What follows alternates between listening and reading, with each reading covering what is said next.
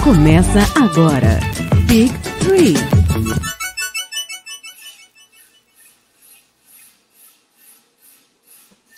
Muito boa noite, gigantes! Fala galera! Mais um sabadão, mais uma noite de sábado numa semana de finais de conferência da NBA e cá estamos aqui na nossa tradicional live de sábado para comentar tudo de bom que rolou nessa semana, confrontos pegados, surras bem dadas, recordes sendo feitos. É disso que a gente gosta na NBA.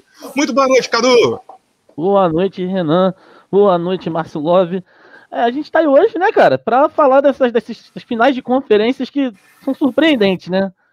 Mas os jogos estão bem, bem animados e, pô, tem muita coisa para falar, principalmente de Suns e Clippers aí, que, meu amigo, teve um joguinho aí no meio da semana que age, é, é a essência do basquete. Quem não gosta de basquete depois de ver um jogo daquele ali, morreu por dentro, cara.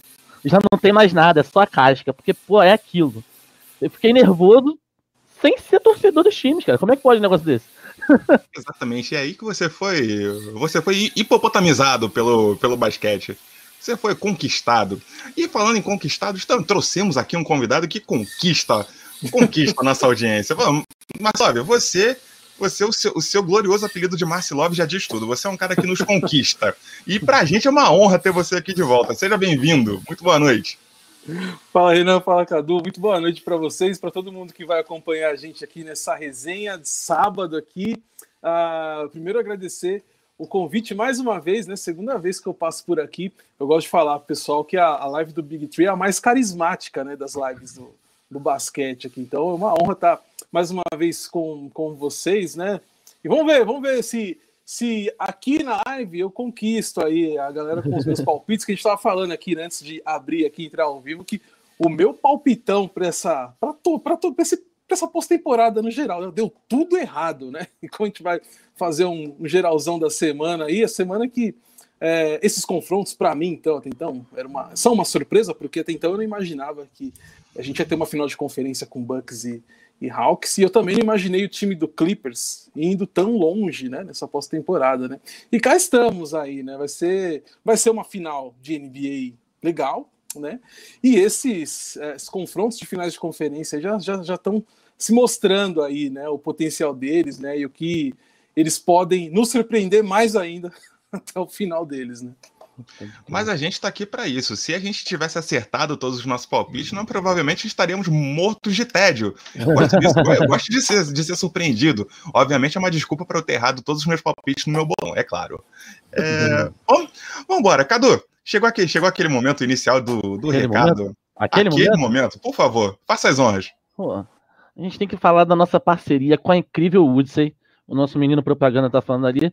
A Woodson que tem uma linha toda só de basquete e NBA. Como eu gosto de falar, tem para tudo quanto é gosto. Tem jogador ruim, tem jogador bom, tem jogador rei da moda, tem jogador que não é tão, tão bem agraciado pela moda, né?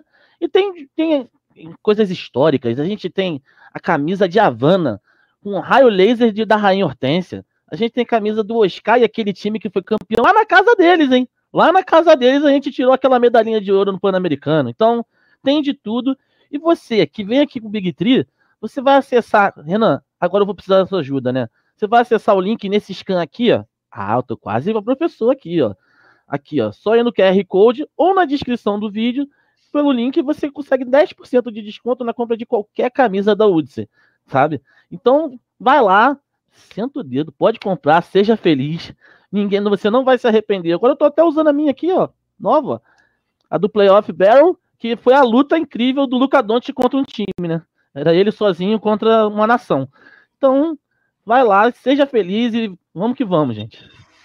Lembrando a você que tá, tá assistindo o nosso vídeo depois ou ouvindo nosso, todo o episódio nosso se transforma no episódio de podcast, é, o link de 10% de desconto tá na descrição do episódio, vai lá, corre, seja feliz e com certeza você vai ser feliz, eu garanto a você. É, Luca Doncic não é feliz, mas você será feliz comprando no site da Odyssey. Confia. Desnecessário você. É, jamais, jamais. Boa noite, Rodrigo Bamontes, aqui no nosso backstage. Boa noite, Paola, nossa querida Paola Ganem. É, a, Paola, a menina... A, a, responsável pelo paulismo. Eu vou propagar isso pro resto do mundo, entendeu? O ritmo paulatanga tem que ser espalhado por todo mundo. O paulismo é aquele, sensação de que tudo deu errado, que você tá com rancor, porque a, a, temporada foi uma merda, que, que, sem esperança. Então ela, ela, trouxe o paulismo pra gente e eu tô fazendo esse favor de levar pro mundo. O paulismo não vai morrer, Paola, pode deixar.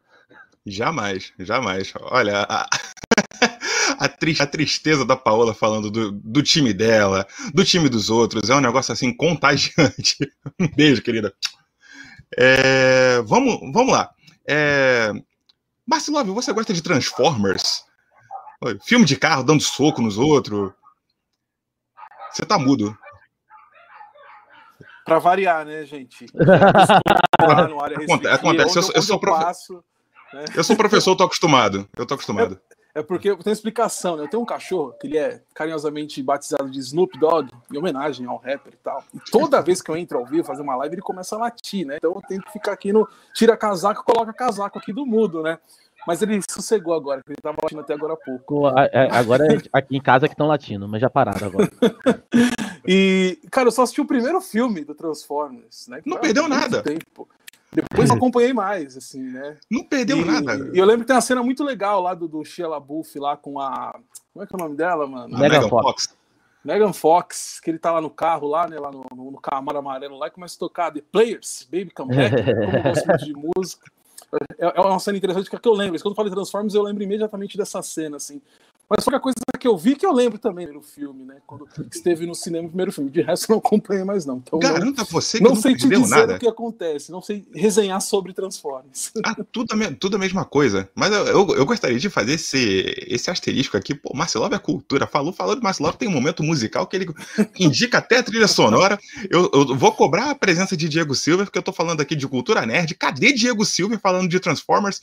Mais um motivo para eu ter citado Transformers nesse verdadeiro choque de cultura aqui no nosso episódio aqui. O segundo filme se chama A Vingança dos Derrotados. Deu um trabalho para o pessoal adaptar esse título, porque ninguém sabia se era, se era uma pessoa ou se era um, um coletivo. Mas a ving... eu gostaria de trazer aqui A Vingança dos Derrotados, porque no fundo, no fundo, a nossa semana começou é, com aquele duelo maravilhoso de, de domingo, aquele jogo 7 entre Milwaukee, Milwaukee e Brooklyn. Não, perdão, é, perdão, no domingo foi o, Atlanta, Atlanta e, e Sixers. Exato. Perdão, peço perdão aí. É, mas eu gostaria de falar dos derrotados Brooklyn Nets e Philadelphia 76ers, que a gente começou a semana definindo o, o confronto da, da final do leste. E dois derrotados, dois, eram dois favoritos a levar o título da conferência, ficaram aí pelo meio do caminho com histórias muito diferentes. E eu gostaria de colocar, colocar essa bola na sua mão, Marcelov, porque Time derrotado, né? Já começou aquela história de. Entrou em crise e os portais de fofoca por aí afora já começaram a ventilar que Kyrie Irving não fica mais no Brooklyn Nets. Kyrie Irving está insatisfeito e já começou rumores de trocas, ele não fica mais nesse grupo, etc, etc, etc. Você acha que procede? Você acha que a gente corre o risco de começar a temporada que vem com o Kyrie Irving de casa nova? Eu acho que não. Eu, inclusive, acho bem difícil isso acontecer, viu? Além, claro, de todas as questões contratuais, inclusive, como está o contrato dele aqui? Deixa eu abrir aqui rapidamente. Aqui, ó, rapidinho. Abrir o Spot Track aqui, que tem aqui, ó. Ele tem um contrato até 2023, né? Uhum. E é um contrato de 136 milhões garantidos, né? 136 milhões e meio garantida, né? Então, primeiro tem essa questão aí, né? Quem iria assumir essa, essa responsa aí desse contrato, caso ele saísse, né? Tudo bem que nessa temporada a gente teve o exemplo ali do, do Harden, que, tem, que, tem um, que tinha um contrato, tem, né? O contrato máximo com o Houston Rockets, ele fez o que fez para poder sair e acabou indo parar no Brooklyn, né? A não ser que seja uma situação muito forçada, né? Um dos dois lados forcem a barra para o jogador sair. Eu não vejo, eu não vejo o Brooklyn fazendo isso e também não vejo o Kyrie Irving fazendo isso. Por quê? Uh, vamos, vamos voltar um pouquinho no, no tempo aí, né? Uh, na temporada passada, uh, antes da bolha e tal, o, o Brooklyn né, contratou o Kyrie Irving e o Kevin Durant. O Kevin Durant já sabendo que não iria atuar, né? Que ia ficar fora a temporada inteira. O Kyrie Irving ele é meio que o, a estrela, a única estrela, a estrela solitária daquele time do Brooklyn e ele pouco joga, né? Tanto que nem para a bolha ele vai. Né? Ele pouco joga, questão de, de, Ali, ali você imagina, fala, putz, o Kyrie Irving, do jeito que ele é, né? Bem provável que não, não dê certo. Então começa essa temporada 2021 com aquele papo de que mesmo com o, Kerry, com o Kevin Durant voltando, aquele papo que o Brooklyn não ia dar certo, que não sei o quê, porque o Kyrie Irving é isso, aquilo. E ele já começa a temporada é, metendo os loucos dele, né? Ele sai, fala que vai no aniversário de não sei quem, né? Então é uma temporada muito conturbada o Kyrie. Então a gente começa a suspeitar de que realmente o, o, Brooklyn não iria dar certo, né? Aí chega o James Harden, piorou, né? Ah, tudo bem, o James Harden, né? Um baita jogador, mas nesse, no meio desse de tanto ego, ali no meio desse vestiário tão é, inflamado de ego, né? De cada um querendo fazer a sua coisa, um querendo brilhar mais que o outro, aí que não vai dar certo mesmo. Mas a coisa começa a mudar de cenário, né? E aquilo que eu sempre falo, a partir do momento que uma franquia traz caras como Kyrie Irving, Kevin Durant e James Harden, é para ganhar título. E esses três caras são muito competitivos, né? Os três, né? Independente do Harden sem título ou não, é a coisa, ele só saiu do Houston Rockets por conta disso, que ele tava lá e falou: aqui eu não vou arrumar nada, eu quero ganhar título, o tempo tá passando para mim. Então ele vai pro Brooklyn, ele vê a oportunidade lá, justamente por conta do Kevin Durant e do Kyrie Irving, pelo grau de competitividade que esses caras têm. Uh, o, o, Kevin Durant nem se fala, todo lugar que ele passou, exceto agora pelo Brooklyn, mas chegou perto, ele chegou numa final de NBA, né? Ele tem título pelo Golden State Warriors, né? O Kyrie Irving tem título pelo Cleveland Cavaliers, né? Só que tem aquele porém, né? Aquela sombrinha do LeBron James, né? Que até então muita gente atribui muito ao LeBron James, aquele título do, do Cleveland sobre o Golden State Warriors, o melhor Golden State Warriors da história. Né? Sim, o Cleveland sim. foi lá e bateu. Uh, então fica indo. O cara quer se provar, tanto que quando ele vai para Boston, a ideia é ele ser esse principal cara. Ele, ele dá o título para a franquia, mas também dá tudo errado, né? Então eu falo que o cenário mudou ali Uh, justamente por isso, porque os caras falam, meu, peraí, a gente, olha o time que a gente tem, olha os, olha os caras que tem aqui, principalmente o Kyrie Irving, né? A gente supondo aqui ele possa ser imaginado. Olha esse elenco, olha esses caras, dá para ganhar título, eu quero. E aí você vê que ele faz uma, uma. Depois ali daquele começo de temporada, tem todas as confusões aí envolvendo ele, né? Teve até. A gente até chegou a ver, foi muito discutido sobre questões emocionais, psicológicas, né? Que ele de repente poderia estar passando por uma, por uma depressão, algo do tipo, né? Mas não foi nada confirmado, obviamente. Mas a coisa muda e ele começa a jogar bem, tanto que ele faz uma temporada regular excelente, né, excelente. James Harden se encaixa e o Kevin Durant, né? Kevin Durant, que por mais que não tenha feito uma temporada regular constante, teve, teve lesão no meio da, da, da temporada, caiu no protocolo de segurança, né? Tanto que, para mim, esse foi o motivo dele não entrar em um dos três times ideais da, da NBA, né, naquelas nomeações, né, porque ele não teve uma temporada regular muito constante. E essas nomeações são dadas devido ao desempenho de temporada uh, regular.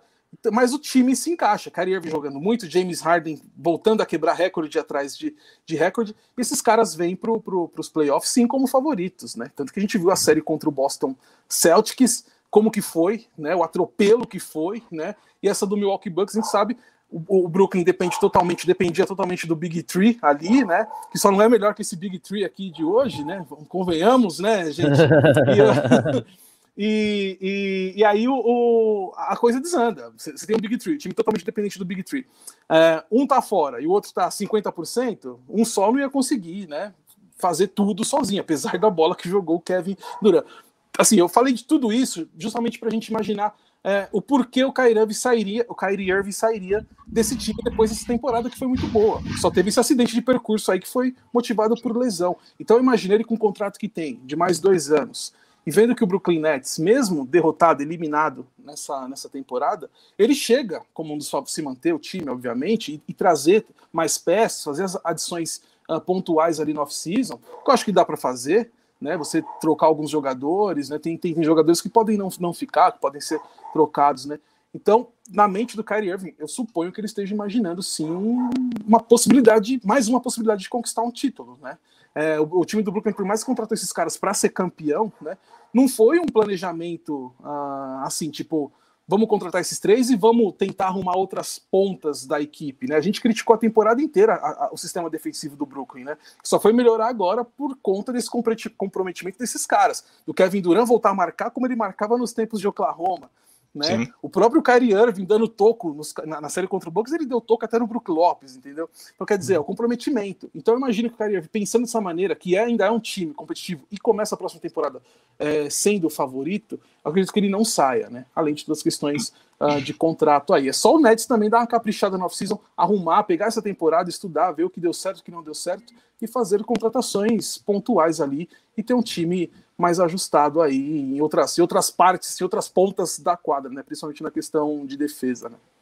Pô, eu acho assim que não, tem, não faz sentido ele ir embora mesmo, cara. Tipo, a temporada foi muito boa.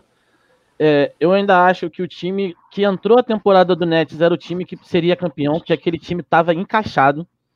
Aquele time que tinha o Jarrett Allen, eles tinham um equilíbrio de defesa e ataque, que os caras tinham Kyrie Irving e Kevin Durant. E na defesa ele tem pessoas comprometidas com a defesa e eles tinham banco, né, cara? Eles estavam com o Caris Lever, o Spencer também. Então, tipo, era um time muito equilibrado. Eu achei que ele, eles sofreriam mais quando chegou essa galera toda. Mas deu muito certo. Só que eles, cara, é nítido, assim, se, se, o time tivesse inteiro contra o Bucks, o Bucks não ia passar pelo Brooklyn Nets, sabe? É, tinha um Harden baleado e eles perderam o, o Kyrie no meio do mata-mata, cara. Jogo 3, se eu não me engano, é o, o jogo 3 ou 2, que o Kyrie se machucou, então, tipo assim, pô, o time chegou baleado só com o Duran. E, pô, ninguém faz, faz, faz. Ele vai meter 30 bolas, como ele meteu bola atrás de bola lá, mas ele sozinho não carrega o time, né, cara? Tem uma galera que tem que ajudar ele, sabe? Mas assim, é, foi legal desse Brooklyn você ver jogadores tipo o Blake Griffin, cara. O Blake Griffin no Detroit, ele tava muito desacreditado dele mesmo, sabe? Era um cara muito explosivo dentro de quadra, e você vê aquele Blake Griffin que porra, ferrou o joelho, o cara já não tava jogando como antes. Cara, ele vem para Brooklyn, né, pro Brooklyn, ele tá ajudando a vida, cara. Tu via no playoff o cara marcando, dando toco, pegando Voltou rebote. Voltou a enterrar também, né? Voltou a enterrar, cara. Uns bagulho assim que tu fala, pô, nunca. Todo mundo já tava desacreditado dele e o cara voltou, sabe? Isso foi muito legal. Eu não vejo muito sentido do Brooklyn Nets é, de, de desfazer de tudo, porque não, ah, não ganhou a primeira, beleza. Tenta de novo. Já o outro lado da moeda que a gente você comentou aí, que se chama Philadelphia 76ers, esse, meu amigo, para mim, esse daí ele tem que mexer na casa toda, porque eles saíram atordoados, sabe? Foi um bagulho muito estranho aquela final ali. É, aquela entrevista para mim do Doc Rivers foi horrorosa, porque o atleta dele, ele, o cara perguntou se ele tem condição, a resposta que ele deu foi tipo, não sei te responder isso. Como assim, cara? Você é um técnico cascudo, você é um técnico campeão, você é a pessoa que tem que saber responder, sabe? O cara é novo, assim, é, mas o Ben Simmons também ele tem que rever o basquete dele, porque o que a gente reclamou nesses playoffs é o que a gente reclama desde o início da carreira dele. É um cara que é armador e não arremessa. E não é numa arremessa de três. É Acho que esse, de... esse, é o, esse é, o grande, é o, é o grande ponto. Você ter falado que a gente reclama há muito tempo. É, cara, você óbvio que é uma comparação injusta, mas você está falando da liga onde jogou Kobe Bryant. O Kobe Bryant, é, quando ele descobriu que ele precisava fortalecer o tornozelo dele, ele foi fazer sapateado, tu tem noção? Olha o, olha o nível de comprometimento do atleta que ele é quer, coisa... quer, melhorar, quer atingir o ápice dele. Então, Eu... então você está falando com, com um atleta profissional que ganha milhões e que não se compromete a, pô, melhorar meu arremesso, ele tem que tomar uma troletada do Atlanta Hawks na cara para falar, é, eu, parece que eu vou ter que aprender a arremessar. E, cara, ele, ele, ele, tipo assim, tu vê ele ele estava abatido. Ele, ele vai ter que trabalhar a cabeça dele nessas férias e realmente rever o basquete dele, porque não dá para você ser jogador tipo um, um, um, franchise player de uma franquia grande, porque o Seven Sixes é uma franquia com história, sabe? E você não, não conseguir você tomar hack no playoff, caralho.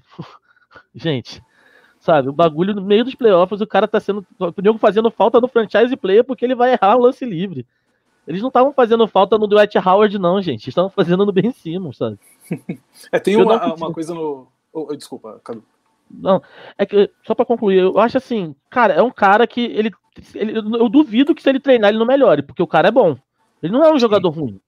Eu Sim. não acho. Falta vontade dele de melhorar, porque não, o que aconteceu é que o pessoal tá, na, na, na Filadélfia, o pessoal abraçou muito essa causa de ah, ele não arremessa, mas ele bate para dentro e, e, faz bandeja e dá uma dunk. Mas nem isso ele tava fazendo, cara. Ele, os caras conseguiram vetar isso dele. Pô, eu fico mal, sabe? É constrangedor você ver um jogador do nível dele. Os caras abrem mão de marcar ele na linha de três.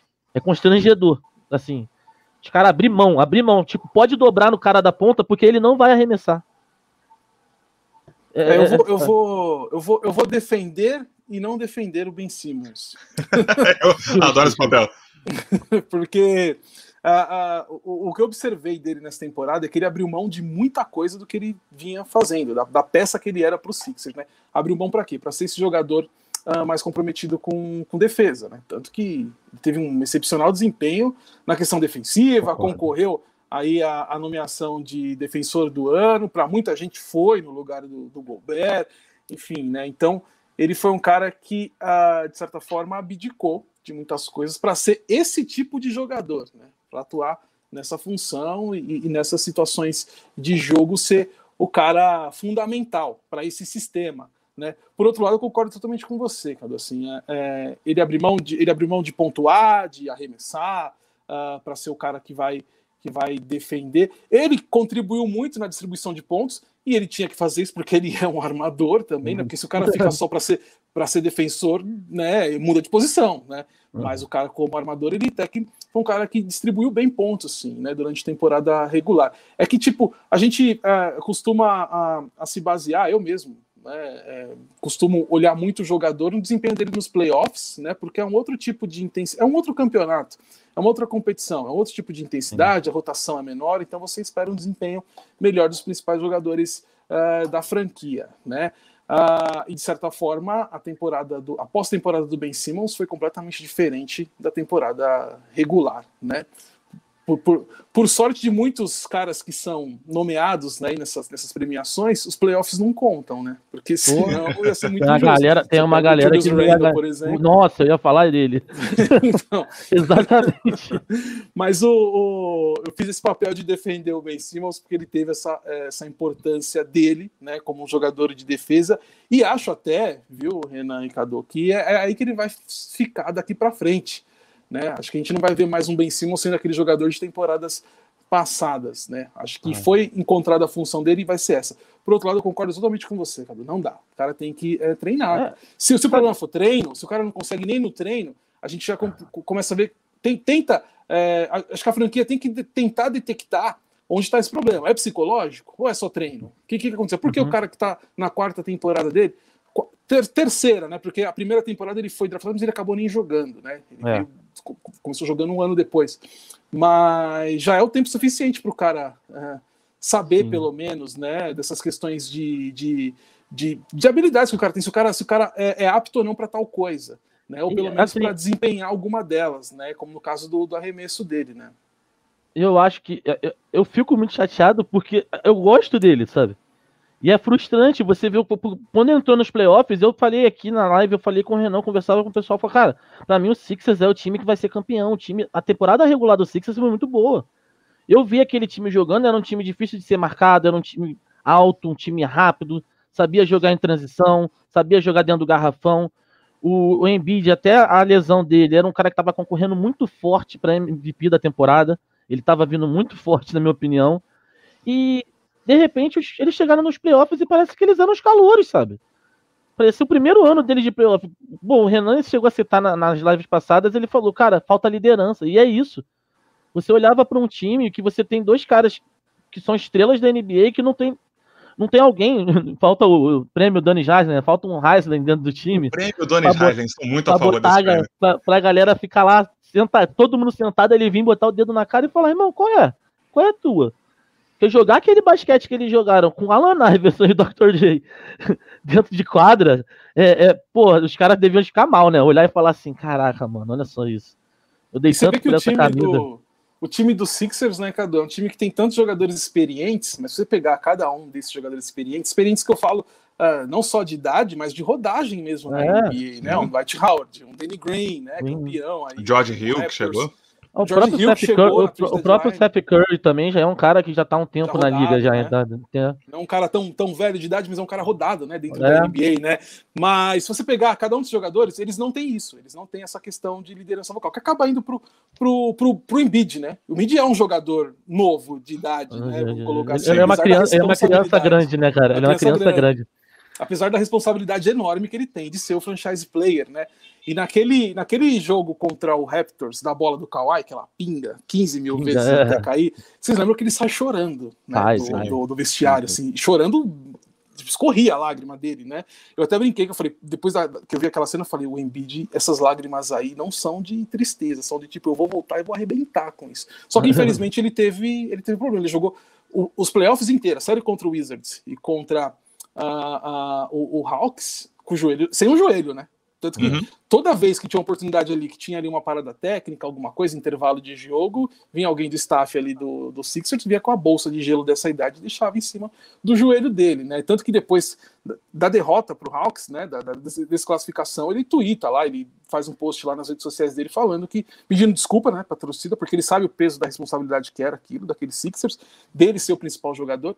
E ele falou, falou, meu, eu joguei com, com o menisco rompido, né? E ele é um cara que, que, que realmente se entregou, de fato, né? Mas aí é aquilo que, que a gente está falando aqui, faltou, né? E o Sixers, faltou nesses, nesses playoffs. E o Sixers, durante a temporada regular, se mostrou uma equipe uh, que tinha se completado, que tinha resolvido um problema de temporadas anteriores. O Sixers passa aquele tempo todo né, sem, sem, sem objetivo nenhum na liga, só ali ajustando a coisa, né, o processo, né, no Brasil a gente chama de projeto do Pô Fechou, né? Lá é o processo.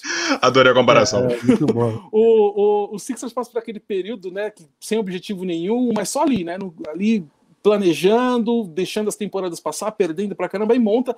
Aí nas últimas temporadas monta bons times, né? Teve aquele time que tinha Jimmy Butler, né? O JJ hum. Redick, né? Esse time aí que, que, foi, que perdeu, né, pro, pro, pro Raptors na última bola, né? É, Não, montou bons time. times. É, só que nunca chegava, né? Sempre batia na trave. A gente falava, puta, tá faltando alguma coisa, tá faltando alguma coisa. Durante a temporada regular, dessa temporada, o Sixers mostrou que, tipo, essa coisa que faltava não falta mais. O time arredondou, fechou, tá completinho, vai que vai, né? Tanto que foi o campeão do leste na temporada regular. Mas faz uma, uma, uma pós-temporada muito abaixo, tanto que teve determinado momento que colocou até em dúvida se iria passar pelo Wizards quando o Wizards ganha aquela. O pessoal Caramba, fala, não tem mais um jogo em um Washington. E como é que esses caras jogaram se empatar essa série aí? né? Então, quer dizer. É, eles olham para o Wizards, né? eles veem o Raulzinho e tremem. Mas tem uma coisa que você falou muito bem, né, Cadu? A questão do Doc Rivers, né? É um treinador experiente, campeão da NBA, né? E aí ele vem depois de uma desclassificação, fala o que fala, né? O que falou. Sabe? É, é, é, desqualificando totalmente não só o Ben Simmons, mas o elenco, né? Porque quando você fala de um jogador da maneira que você foge de falar do que aconteceu, se referindo ao jogador, você meio que não. Você não tá fugindo, né? É, você não tá simplesmente é, colocando pano quente na coisa, não querendo falar, você tá fugindo, essa que é a verdade, né? E para um cara experiente como ele, e que conseguiu dar uma, um equilíbrio maior para o time dos Sixers, não era o momento dele falar aquilo. E aí ele falando aquilo, ele coloca em questão um trabalho inteiro da temporada, que foi muito bom, né? E poderia ser base, pode ser base para a próxima uhum. temporada também, né? Aquilo que a gente fala, né? Bem off-season, as equipes tentam encontrar ajustes, se baseiam no que aconteceu anteriormente, né? Mas não, ele meio que coloca tudo a perder com aquela declaração, né? Então, acho que a questão do, do Sixers é, é, é ver se, eu não sei quanto, como, quanto tempo o Doc Rivers fechou com o Sixers, mas se vale a pena ter um técnico uh, que numa hora como essa, ele que é um treinador que toda equipe, toda equipe que ele passou, ele conseguiu ter a equipe na mão, né, pela experiência, é um cara que consegue trabalhar com, com egos de vestiário, né, ele estava naquele Clippers do ano passado que devia ser uma bomba, né? Uma bomba pô, relógio todo assim, a, As histórias que a galera conta desse Clippers, pô, é só, é só deu horror, cara. É o desespero, Sim. sabe? E agora que ele tinha jogadores aplicados, né? Não tinha esse problema de ego, imagino, tenho certeza. Era uma equipe muito mais unida, mais junta. Ele vem e fala isso, sabe? Ele destrói completamente um, um vestiário porque perdeu, enfim, né? Então, para a franquia, acho que a questão não só de, de, de rever time, que eu acho que nem sei se é o caso, como a gente falou aqui, uma, uma peça ou outra ali você pode ajustar, mas é ver se a mentalidade da comissão técnica, qual que é a mentalidade da comissão técnica, né? O que, vocês querem para o ano que vem, né? Será que o, o, Doc Rivers, pela experiência, a bagagem que tem, ele vai saber controlar suas emoções? Tudo bem, final de jogo, todo mundo de cabeça quente, mas não era para falar aquilo, porque você coloca à prova muita coisa, não só do que passou, mas do futuro também, né? E foi interessante você ter mencionado isso, porque apesar das atitudes, é, a, a notícia que a gente tem é que tanto o Doc quanto o Ben Simmons estão declararam estar comprometidos um com o outro nesse trabalho de ajudar a evoluir o Ben Simmons enquanto jogador, enquanto arremessador. É, tanto é que o Ben Simmons pediu dispensa da seleção da, da Austrália para, para os Jogos Olímpicos. Então, assim, a princípio, a princípio, são duas pessoas que estão comprometidas com a franquia. O que a franquia vai decidir fazer com eles, aí deixa Cara, a cargo do pessoal eu, lá. Eu acho que essa evolução do Sixers se deve, assim, é, o time é mais basicamente o mesmo. Eu, apesar de que eu acho que o time que chegou na final contra o Toronto era muito melhor do que o time que eles têm hoje. Mas não encaixou, como encaixou esse. E muito se deve ao Doc Rivers, que quando o Doc Rivers vem para Sixers, ele vem com essa missão de, de, melhorar, porque todo mundo falava que o problema estava no, no, Brown, sabe? O pessoal falava, ah, o coach não é muito bom, ele já não tá acertando mais com o time. Pois o Doc Rivers, você falou, pô, agora tá tudo certo, agora o time tá, né, alinhadinho, bonitinho, é só levantar a taça, né? Entrega a taça e vai ser feliz. E essa saída deles é que foi um negócio assim, cara, da mesma forma que a gente não esperava outros jogos, outras coisas que aconteceram até agora, é, acho que ninguém esperou que o Sixers fosse sair de uma forma tão vexaminosa da temporada, sabe? Que foi isso, foi vergonhoso.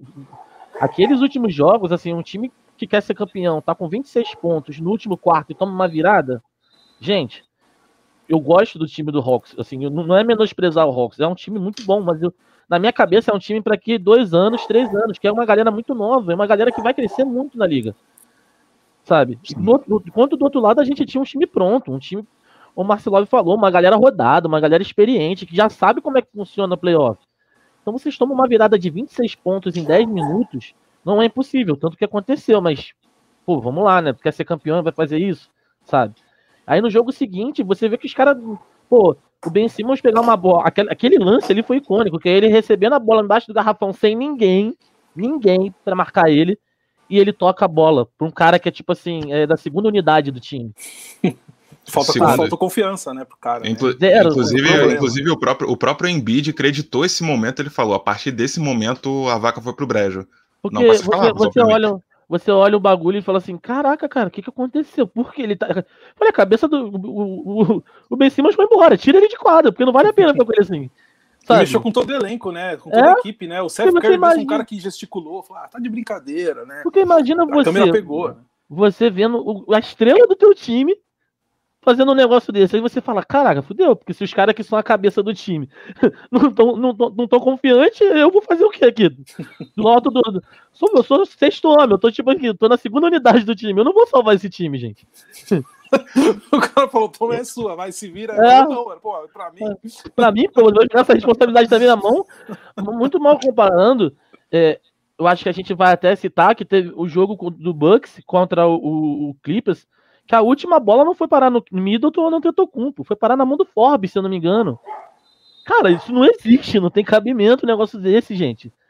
Tem que ir pra... Essas bolas finais de jogo, essas coisas vão na mão de quem decide, sabe? É, não é, você isso... não joga a bola na mão de um cara que não é estrela do time. Porque eles são estrela por isso, porque eles decidem, porque eles botam botam embaixo do braço e falam, agora eu vou decidir, essa vai para mim. E pode errar, como aconteceu com o Kevin Durant. Entendeu? Sim. E, fa e, falando, falando em cara de decisão, Cadu, é, a, pa a Paola já falou aqui nos comentários, eu não poderia deixar passar esse momento entendeu? Queria mandar outro beijo para Paola, mandar um beijo para Isabela May, também, também apareceu aqui, um beijo, querida. Isabela May que terminou o TCC, palmas para ela. Palmas, palmas, palmas. O que essa menina, o que essa menina produziu foi algo assim, ó. E se a, e, e se a banca não gostar, eu vou lá tirar satisfação. Tá errado. é, mas o que, o que eu precisava trazer aqui hoje para esse debate, porque vocês estão vendo, quem está acompanhando aqui pelo vídeo, o Marcelov é um, é um torcedor do Bulls é um torcedor do Bulls e eu quero saber para quem ele dá razão na polêmica da semana entre Scott Pippen e Stephen A. Smith. Eu já vou avisando, tá? Eu adoro, eu adoro Stephen Smith. Adoro esse cara, adoro esse cara. Um personagem maravilhoso da, da mídia esportiva ou da teledramaturgia. Não sei. Teledramaturgia. É, pois é. O Scott Pippen arranjou uma treta, falou que o Kevin Durant ainda, ainda não tirou o trono do LeBron James de melhor jogador do planeta na atualidade. E rolou, xingaram muito no Twitter, inclusive o próprio Duran, que não tem muito mais o que fazer, né? É.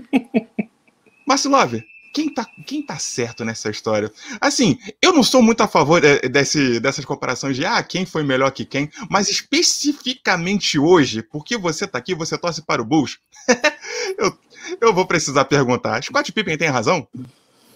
Ô, primeiro mandar um beijo para Paola e para e pra Isa, né? Dupla sensacional. Até, até brincou aí, ó. Torcedor do Bulls e Leicuda. Que esses dias eu fiz um post no meu Instagram com umas camisas do Lakers e marquei as duas, né?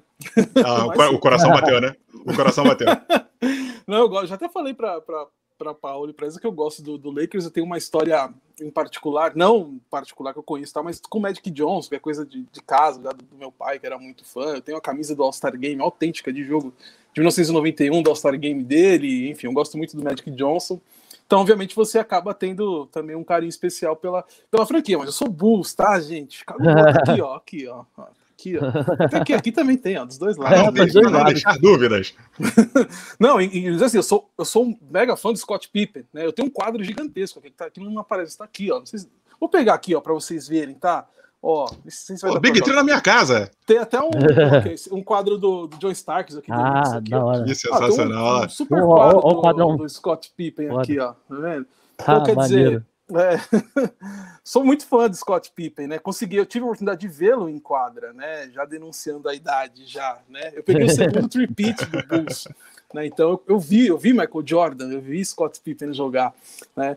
É, mas assim, vamos lá, aquilo que você falou, chega essa essa época da NBA, né? Quem não tá jogando não tem o que fazer. Então, o Scott Pippen já há muito tempo não tem o que fazer, né? Já já é um jogador aposentado há muito tempo. E a gente tá vendo essa a, o Scott foi um, foi um jogador muito é, injustiçado. A gente conhece a história na liga, Sim. né? E até mesmo depois que se aposenta, ele vive aquela sombra do Michael Jordan, né? Você vai falar de Chicago Bulls, vai falar de melhor, de melhor jogador. Não tem outro nome a não ser o, o, Michael Jordan, né? E o Scott Pippen também é um jogador que, por ele ter sido muito discreto durante a carreira dele, só entrou em polêmica ali no, no último ano de Bulls dele, que falou, não vou jogar mais por isso aqui, que não sei o quê. Enfim, a gente. A galera assistiu o Last Dance aí sabe dessas histórias. Uh, mas ele, quando você vai falar de, de apesar de ele ser um, o, o, segundo melhor jogador da história do Chicago Bulls e um dos maiores jogadores da história da NBA, sem dúvida alguma, Dream Team 92, né, melhor defensor do ano por muito tempo, por, por várias uh, edições, enfim. Scott Pippen, uma lenda viva, né? É, quando muita gente ainda não fala muito dele, porque ele sempre foi esse cara mais, mais discreto. Então, como a gente está vivendo aqui um momento de crescimento da liga e muitas homenagens uh, estão sendo feitas a ex-jogadores, tal, o Scott Pippen nunca é muito lembrado, né? Então é uma forma também do cara meio que Gente, eu tô aqui, tá? Então ele chama um pouquinho de atenção com algumas declarações. Vocês estão, vocês seguem ele no Instagram, ultimamente ele tá todo, todo blogueirinho no Instagram também, né? Sério, eu segue ele no Instagram, ele tá postando todo dia, Acho fazendo reels, assim. Principalmente, principalmente de, depois da história do The Last Dance, que ele falou: não, peraí, agora é... quem vai contar a minha história sou eu. Exatamente, porque ele tava sumidão, então ele é o cara que resolveu aparecer. Fala, gente, tem uma história, e tem, realmente, né? Uh, então, assim, obviamente você não vai quando você quer aparecer de certa maneira, você vai falar uma coisa ou outra para se, se expor. Isso, mas só que o problema é que vai falar com o Kevin Durant, que é outro cara que não leva desaforo para casa com nada, né? Você não pode falar um A do Kevin Durant. Um A. Mesmo se você falar bem, você corre o risco de, dele achar ruim, né?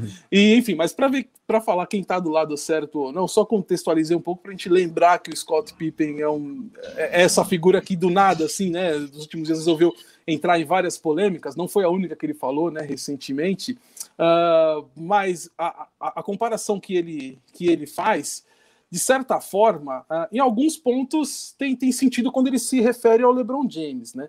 Só que hoje você falar isso, né, depois de uma, de uma atuação que o Kevin Durant teve é, nesses playoffs e um LeBron James que não conseguiu desempenhar praticamente nada dos playoffs, justamente por conta dos problemas físicos, né, que atingiram, abalaram aí a franquia do Lakers. Não dá para você ficar falando quem é melhor, quem não é. O LeBron James, há mais de 10 anos, é o maior, melhor jogador da NBA, sem dúvida alguma, tá? É, e a gente teve aí durante esse período quantos jogadores que que, que, surgiram, que passaram, foram campeões, como Stephen Curry, que a gente pode, Kawhi Leonard, que a gente pode colocar nessa prateleira de melhores jogadores do mundo aí da, da última década, né? Mas o LeBron não, o LeBron desde quando ali final ali, né? Porque ele, ele chega na NBA em 2003 uh, e, e, já tem, já tem o um impacto dele na liga, né? Mas ele ser o LeBron James, o lendário LeBron James ali, a gente pega ali da segunda metade da década de 2000, que é onde ele vai realmente colocando o Cleveland, deixa o Cleveland mais competitivo, aí tem a passagem pelo Miami Heat, né, onde ele foi campeão também, enfim. O LeBron até então vem dominando na última década, já bateu até o... o LeBron vem, vem sendo o maior jogador, né, então não dá para você comparar o LeBron, é, para muitos é o segundo maior jogador da história, para outros é o maior jogador da história, né? Ah, e nem dá para entrar nessa discussão agora, senão a gente vai longe também. Não, aqui. não, Mas- não. Essa especificamente não. Mas para a gente poder falar do, do que da, da polêmica do Scott Pippen Kevin Durant, né, de quem, quem é melhor que não sei quem, né, a gente pode partir para esses dois lados aí. Quem é o melhor na história, né? Quem, quem veio desempenhando, quem foi esse cara dominante? É o LeBron James, sem dúvida alguma. Mas no momento, pelo que apresentou na temporada, o Kevin Durant foi superior ao LeBron James. E a gente sabe por quê, porque o LeBron James não estava no melhor das suas condições. Se estivesse, talvez a coisa seria diferente, né? E o Kevin Durant tem esse, esse ponto positivo que ele foi um cara que veio de uma lesão seríssima, né? E geralmente o cara, quando vem de uma lesão de Aquiles, ele começa a temporada, ele dá uma pisadinha mais fofa, né? Ele não chega com a intensidade que chega. O, o Durant chegou, o Durant chegou jogando e a gente fala, mano, como é que esse cara tá jogando, ele tá voando em quadra, ele tá indo pro arrebento, ele não pode fazer isso, mas ele provou que ele pode fazer isso, né? Então hoje você fala, quem é o melhor jogador hoje, nesse momento? Pelo que apresentaram na, na, na temporada, principalmente nos playoffs, que é onde a NBA, é mais onde todo mundo assiste a NBA, onde todo mundo consome, começa a, a, a ver, enfim, começa a analisar melhor e até é, classificar posições de jogadores, quem é melhor que quem. O Durant, obviamente, teve um desempenho melhor. Né? Então, vendo por esses dois lados, historicamente, pelo que fez durante todo, pela representatividade que tem na liga, o LeBron James, indiscutivelmente, né? e para mim é o segundo maior jogador da história. E pelo que, no momento, agora, o Kevin Durant foi superior, está sendo superior. Só que a, temporada para os dois já terminaram. Então vamos ver na próxima temporada o que, que vai acontecer, quem vai estar melhor. Né? O LeBron James tem essa questão também de estar um pouco a idade mais avançada. O Kevin Durant também, né? Mas enfim, né? São jogadores excepcionais. O Kevin Durant, para mim, ah, dessa, dessa a gente sempre a gente vai nomear, falar de top 10 da história da NBA, a gente sempre pega os caras mais da antiga, né? O, o, o Duran é um desses caras da última década aí que entra facilmente no top 10 da história de, de- da NBA, fácil, facilmente. Tranquilamente. colocar, né? Então, ele como Curry também. Então, ele entra na discussão facilmente, né? Tô falando da história, desde os tempos de, de Bill Russell e o Chamberlain, o Kevin Durant entra facilmente nessa discussão de top 10 de todos os tempos, né?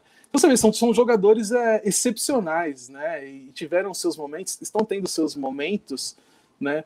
Mas já tem uma próxima temporada aí. A temporada agora acabou, não dá pra ficar falando mais quem é melhor, quem é quem, quem é isso e aquilo. Vamos ver como é que a coisa segue daqui pra frente, né? Mas lembrando, o Scott Pippen é um cara que ele tá meio querendo aparecer um pouquinho ultimamente aí, então às vezes ele fala coisa que faz sentido, às vezes não, né? Porque faz parte aí da polêmica. Principalmente também o Stephen A. também é outro cara assim, né? Inclusive o Stephen A. é, um, é o jornalista, pra galera que não sabe, é jornalista, comentarista, apresentador da ESPN, né? Da gringa.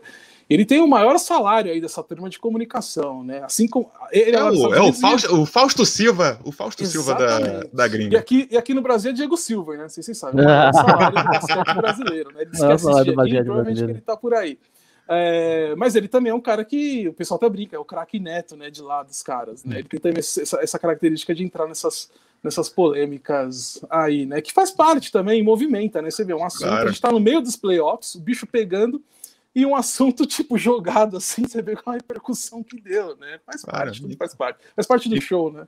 Inclusive, é o, que a, é o que a Paola tenta incessantemente me provar, mas ela, ela jamais conseguirá. Ela fica, fica tentando me provar que o Stephen A. é um, é um showman, é o meu guru. É o meu guru esportivo. Mas assim, eu gosto dessa época de playoffs que normalmente acontece do Cadu me mandar uma mensagem assim, incrédulo, perplexo. Ele fala, Renan, olha o que esse cara tá fazendo, olha o que esse cara tá fazendo. Teve um ano que ele fez isso com o LeBron James. E o Ca- Cadu declaradamente, ah, não gosto desse cara, LeBron Não, James. isso. eu, eu era Aí o ele me maior mandou uma hater, eu mensagem falando, olha o que esse cara do- tá fazendo. Eu, Olha o que era esse o cara maior, tá fazendo. eu era o maior hater do LeBron. Eu não gostava do, do LeBron, não gostava. Eu ficava puto com ele. Quando a gente bateu eles lá em 2011, foi maravilhoso, porque o Nowitzki jogou muito. E foi lindo aquilo ali. Na casa dele, na sua casa. Lá no calor de Miami. A gente foi lá e bateu eles lá. Agora, é, cara, a temporada que ele fez, que ele levou o time do Cleveland com J.R. Smith sendo o segundo homem do time, irmão, era cada jogo que eu, eu, eu ligava a TV e falava, gente, o que que tá acontecendo, gente? Esse homem não é máquina. E, Cara, é- é- aquele jogo contra o Indiana, que ele faz aquele user beat dele lá, no Game Winner, cara, aquilo ali é coisa de gente que é grande, é gente grande mesmo, de, de, de, de- fora de Deus, é um bagulho fora do normal. Tô Ele bota a bola- cara, arrepiar. Ele bota a bola de três, ele olha pra torcida e chama a torcida tipo, ele, eu estou aqui, eu tô aqui, sabe? Ele pode fazer isso. Eu concordo muito com o Márcio Love nessa questão de que hoje, hoje, o LeBron é para mim, numa comparação, era o que o Kobe era quando o LeBron estava em alta, sabe? A gente vê o Kobe ali no final da carreira, ele ainda era o Kobe, mas ele não era o Kobe que foi campeão três vezes, não era o Kobe que foi campeão em cima do Boston. É... Não, em cima do Boston, não, perdão, mas foi campeão foi naquela do, do, Orlando, do Orlando e do Boston.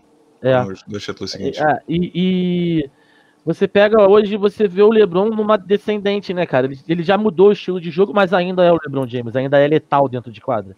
A verdade é essa. Você não pode pagar para ver um LeBron James, entendeu? Você não pode chegar e falar, ah, não marca ele não, que ele tá mal hoje. Ele, ele, ele pega um quarto do. Antigamente ele fazia o jogo inteiro. Hoje em dia ele fazia um quarto. Ele fala assim: ó, no último quarto, eu vou ligar o modo Deus e vou pontuar pra caramba e ninguém vai me parar. Vocês só deixam só o resultado equilibrado para eu ganhar o jogo no final, entendeu?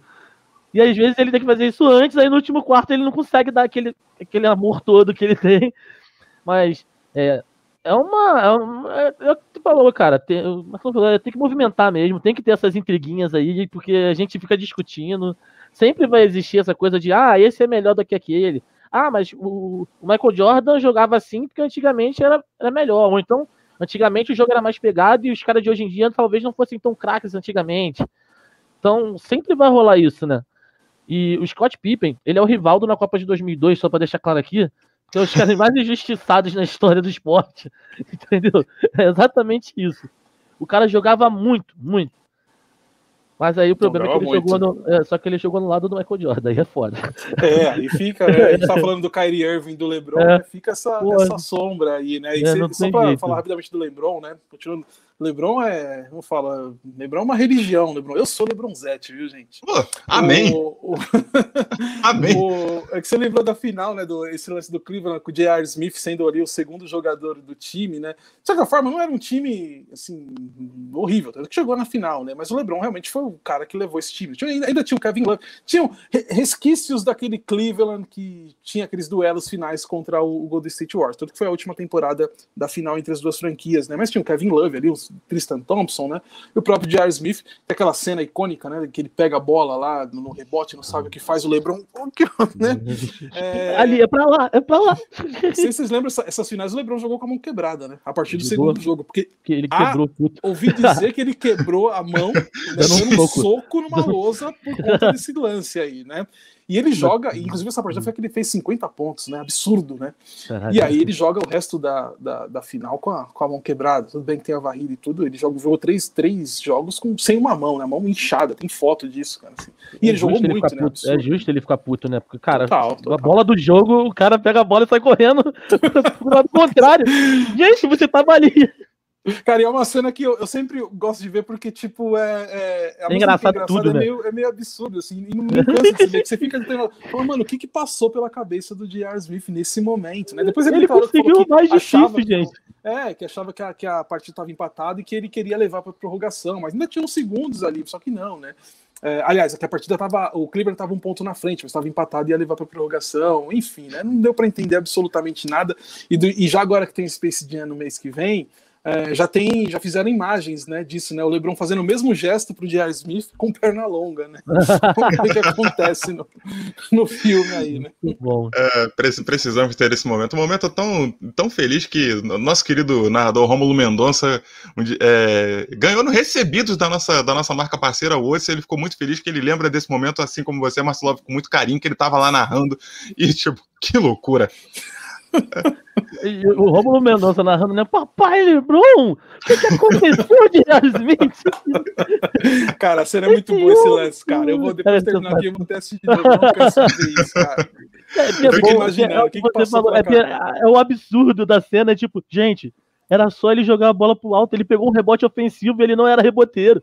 Então, tipo assim, a bola caiu na mão dele de presente, ele pegou, faz uma bandejinha, joga pro alto, sei lá, ele começa a correr na direção contrária. Cara, e o tão bizarro disso assim é que você vê, né? Um lance, né? A gente só, pô, o Jared Smith foi um cara que jogou muito bem no Nuggets, né? Foi bem na passagem que ele teve por, por Nova York também, né? E bem pelo Cleveland, né? O cara que tinha uma é. de três, né? Eu lembro, você falou do Romulo, eu lembro do, do Everaldo narrando as bolas de três do Jared Smith. J.R. Smith! Cara, é, é muito legal isso, né? E ele tinha, assim, importância pro Cleveland, né? Mas você vê que um lance, né? Colocou a carreira do cara lá embaixo, tanto que depois aquele não conseguiu se firmar em lugar nenhum, né? Ele só vai ter uma chance porque o LeBron James pediu, Né? É brother dele, né? LeBron ele, James ele... traz esse cara pra bolha. Né? Tanto que na bolha ele protagoniza também um momento a lá de Smith, né? Que ele começa a dar. Ele tá, ele tá na linha do na zona morta, gente. Ele, ele pega a bola para arremessar de três. Ali não tem. Qual, qual, qual que é o espaço ali? Que é uns. Mínimo. 60 centímetros por aí, sei lá. Por aí.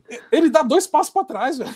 tipo, ele sai para fora da quadra e arremessa. Ele não se tocou na posição que ele tava na quadra, né? Então, tipo. Enfim, mas você vê esse lance aí de 2018 aí foi o que praticamente encerrou a carreira dele, infelizmente, porque é um jogador que, que sim, tinha sua importância e, e não era um mau jogador, né? Apenas teve um momento ali que, sei lá, a cabeça entrou em órbita e, enfim, e parece que tá ainda até hoje, né? A gente viu pelo desempenho da, da bolha dele. Exatamente. Eu, eu, eu queria aproveitar esse momento, mandar um abraço pro meu querido amigo Moa, no canal Rebodan, que você falou em LeBron James, o Moa apareceu, nada é coincidência. Não existe coincidência. Queria mandar um abraço também pro meu querido Léo Mogli, apareceu aqui para dar, pra dar o alô dele, dar a cornetada. Queríamos falou estar falando... Do, falou do Chicago Utah Jazz? Falou do Chicago Utah Jazz. Queríamos estar falando título. de Utah Jazz. Queríamos estar falando de Utah Jazz na final, mas o Utah Jazz não me permitiu, tá? Promover esse discurso aqui. E a Débora, e a Débora Diniz passou para passou, passou deixar um like. Conhece, Marcelo? A da Débora Diniz, conheço aqui, ó. Oh. Uhum. um beijo aí pra Débora, pô. E, e pô, é, é, é, só tem torcedor sofredor aqui, né? Não apareceu nenhum torcedor do Bucks, do Hawks aqui pra, né? Não, pra Chicago, Jazz, o Hit. Né? O único todos os seguidores do paulismo. Todos os seguidores, todos do, paulismo. seguidores do paulismo. Sofrência sempre. Eu acho o seguinte: que o único torcedor que eu conheço do Hawks tá na casa do Renan nesse momento. Eu tenho quase certeza. Daqui a pouco ele chega. Daqui a pouco ele chega. Daqui a pouco ele Menino Luizinho. Saudoso, o único torcedor do Hawks. E em homenagem ao menino Luizinho, nosso, nosso, querido, nosso querido entusiasta do projeto do podcast, vencedor do sorteio do Big Jam, inclusive, vamos falar agora da série do leste. Milwaukee contra Atlanta. Tivemos dois jogos até aqui. É, uma vitória para cada lado. E eu queria que vocês comentassem um pouquinho. O jogo 1 um foi é, um jogo mais com a cara das últimas vitórias do Atlanta Hawks, porque foi um jogo onde eles é, remaram no placar, mas assim, não, não, o Milwaukee não chegou a abrir uma distância considerável. O Atlanta ficou mordendo o tempo todo. Eu lembro de estar conversando com o pessoal na hora do intervalo. Eu falei, cara, você trocar pontos com, com a Atlanta Hawks é um jogo perigoso, porque você ou você defende esses caras bem, ou você periga tomar a virada. Tá aí o Seven Sixers que não deixa mentir. E não deu outra. Tivemos uma atuação assim, ilustre de, de Trae Young. Trae Young tá em outro nível jogando em outro nível no jogo 1, porém no jogo 2 a história foi. Cara, passou um caminhão. E eu acho que o Renan. Tivemos Travou. problema com o Renan. Que momento lindo nessa live assim.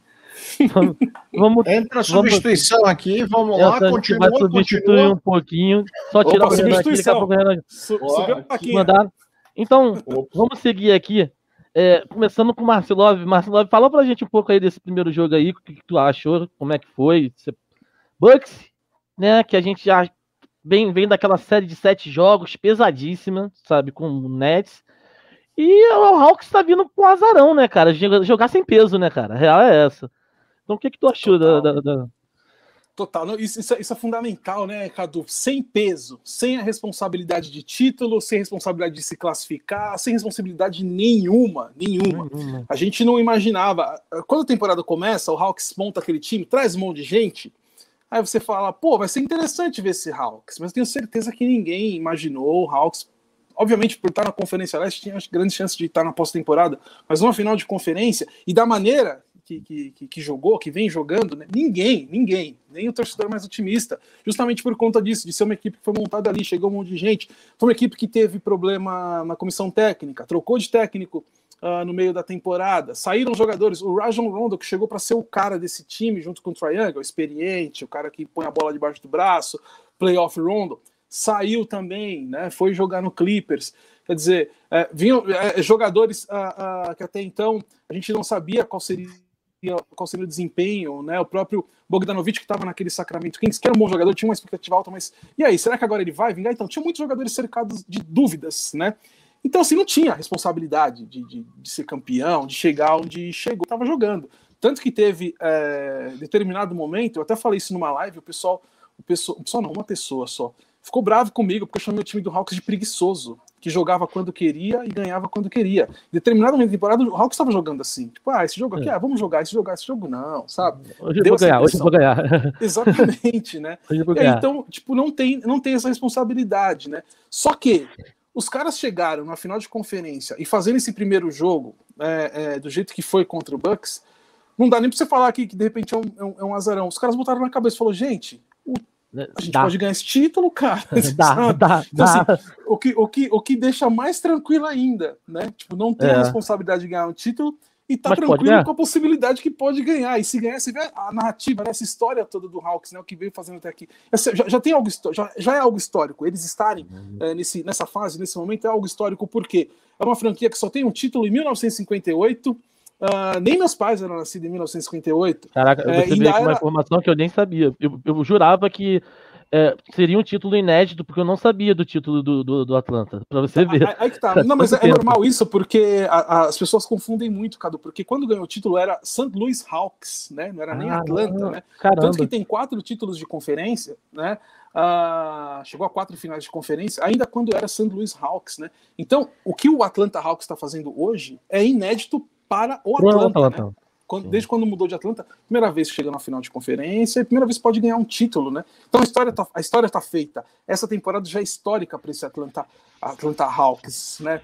É, o Milwaukee Bucks, por outro lado, uh, não era um time para mim também, acredito, acredito que para muita gente, favorito ao título, porque não era um time tão badalado quanto nas temporadas anteriores, né? Ainda mais você tendo na Conferência Leste um Sixers que fez a temporada que fez e um Brooklyn Nets que montou um time para ser campeão. Então o Milwaukee Bucks caminhava ali no segundo pelotão de favoritos, Sim. vamos colocar assim, né? Só que quando faz aquela série do jeito que fez contra o Miami Heat do nosso glorioso Renan, desculpa Renan lembrar disso, mas foi algo que o Heat me decepcionou, estragou meu bolão inteiro. Tá? Você decepcionou você, imagina a mim.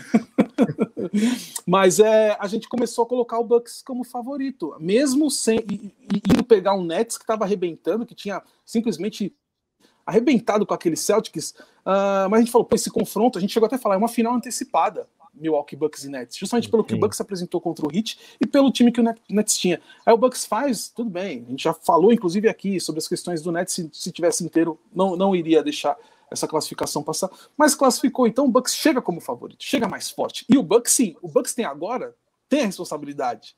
Se o Bucks perder para o Hawks, vai ficar feio. Já tem problema com comissão técnica. Eles estão eles falando de trocar técnico é no Milwaukee Bucks, não é no Atlanta Hawks. Então quem está mais pressionado? Então se tiver uma desclassificação é, do Bucks e do Hawks, quem mais vai sofrer com essa pressão? De, de, de todos os lados, torcida, imprensa, até da própria franquia, do front office, é o Milwaukee Bucks entendeu? Então o Hawks hoje, por mais que a, a, o segundo jogo foi aquele atropelo, a gente sabe pela qualidade de time que o Bucks tem, não dá para você pós-temporada, playoffs da NBA, gente. A cada temporada, vocês acompanham a NBA há muito tempo, vocês sabem. A cada temporada o playoff ensina uma coisa diferente pra gente. Então não dá para uhum. você cravar algo no primeiro, no segundo. Cara, jogo, uma, o maior né? aprendizado é o pessoal falar assim: ah, quem, quem vai ganhar? Eu falei, cara, se a gente não consegue acertar durante a temporada no playoff, a gente não coisa. Porque eu, ninguém, eu, eu, nem o menino Luizinho, que é o único torcedor do Hawks, acreditava que o Hawks ia para a final. Para mim eles caíram, eles caíram, para mim eles caíam pro Knicks, pelo que o Knicks a, a história contada do Knicks nessa temporada, no, na temporada regular foi muito bonita. Sabe, sim, aquela coisa do sim, Knicks trazendo aquela coisa de volta, o time vindo forte, Julius Randle comendo a bola, aí tu fala, não, esse time, pelo menos a primeira rodada ele passa. E aí ele toma uma lapada, que a realidade foi foi uma lapada que eles tomaram já de cara do Hawks. Aí tu fala. Tanto que meu palpitão é, é, foi, foi o Knicks, jogador. Como foi é. meus palpites, bicho?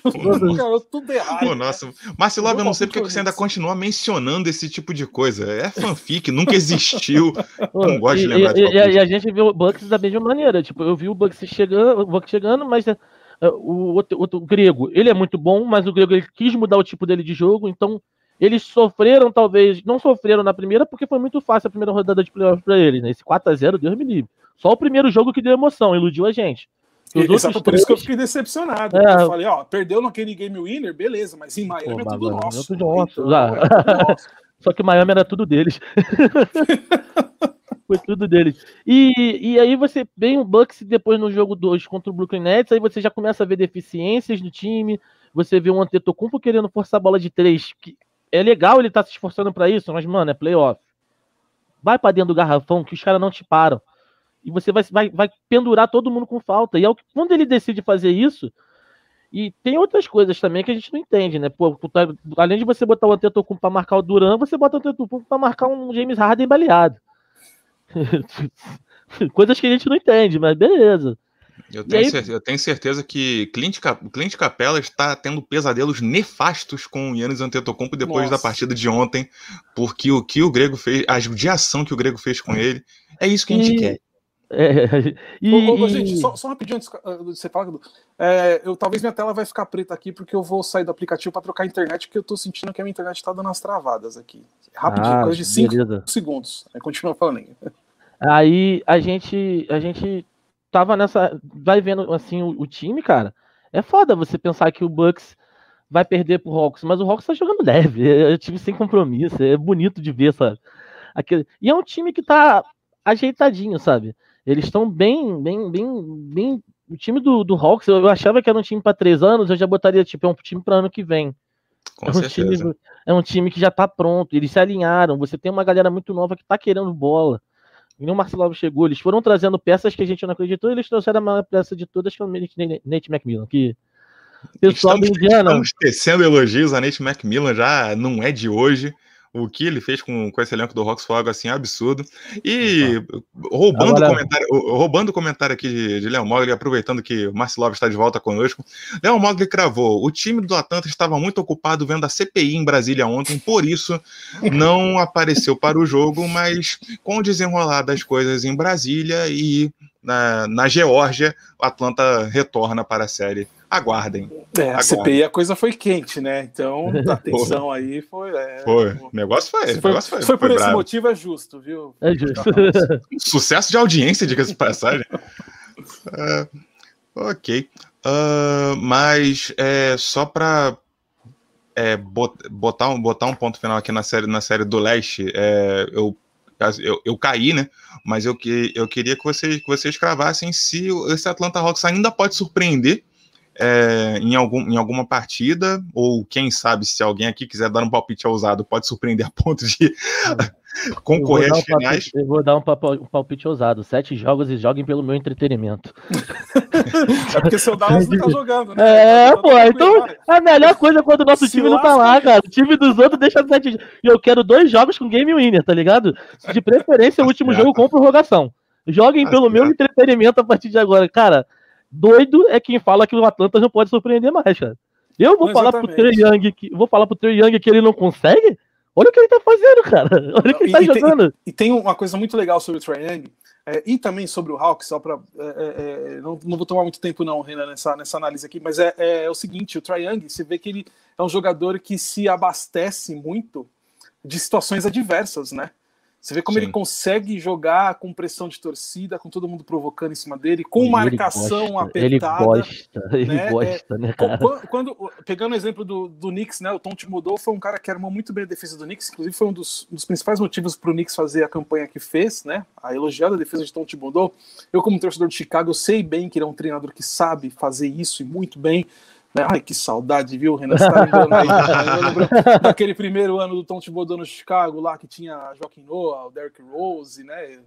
e ele conseguiu, ele conseguiu né? foram, se eu não me engano, 62, 63 vitórias. O né? Derrick Rose que ficou com Enquanto o joelho tava bom, tava tudo Quando o joelho tava bom, é, né? Enfim, né? Uh, e o, e o, o Young, né? Conseguiu quebrar essa defesa, né? Ele é um jogador que consegue destruir sistemas defensivos pela agilidade dele, né? Por ele ser um cara ousado e ele é muito rápido, né? Ele é um armador hoje, assim, que tipo, pô, o cara é novo, né? Tá aí no seu quarto ano de, de, de, NBA vai evoluir muito mais, né? Por isso que eu não vou falar que ele é um jogador completo, mas ele caminha para ser um jogador completo porque ele tem essa questão da habilidade dele, né? De ser um ótimo ball handler e também de ser um cara uh, que quebra sistemas defensivos pela agilidade dele, que dá trabalho para o marcador, tá? E ele é um armador, né, que tem visão de quadra também.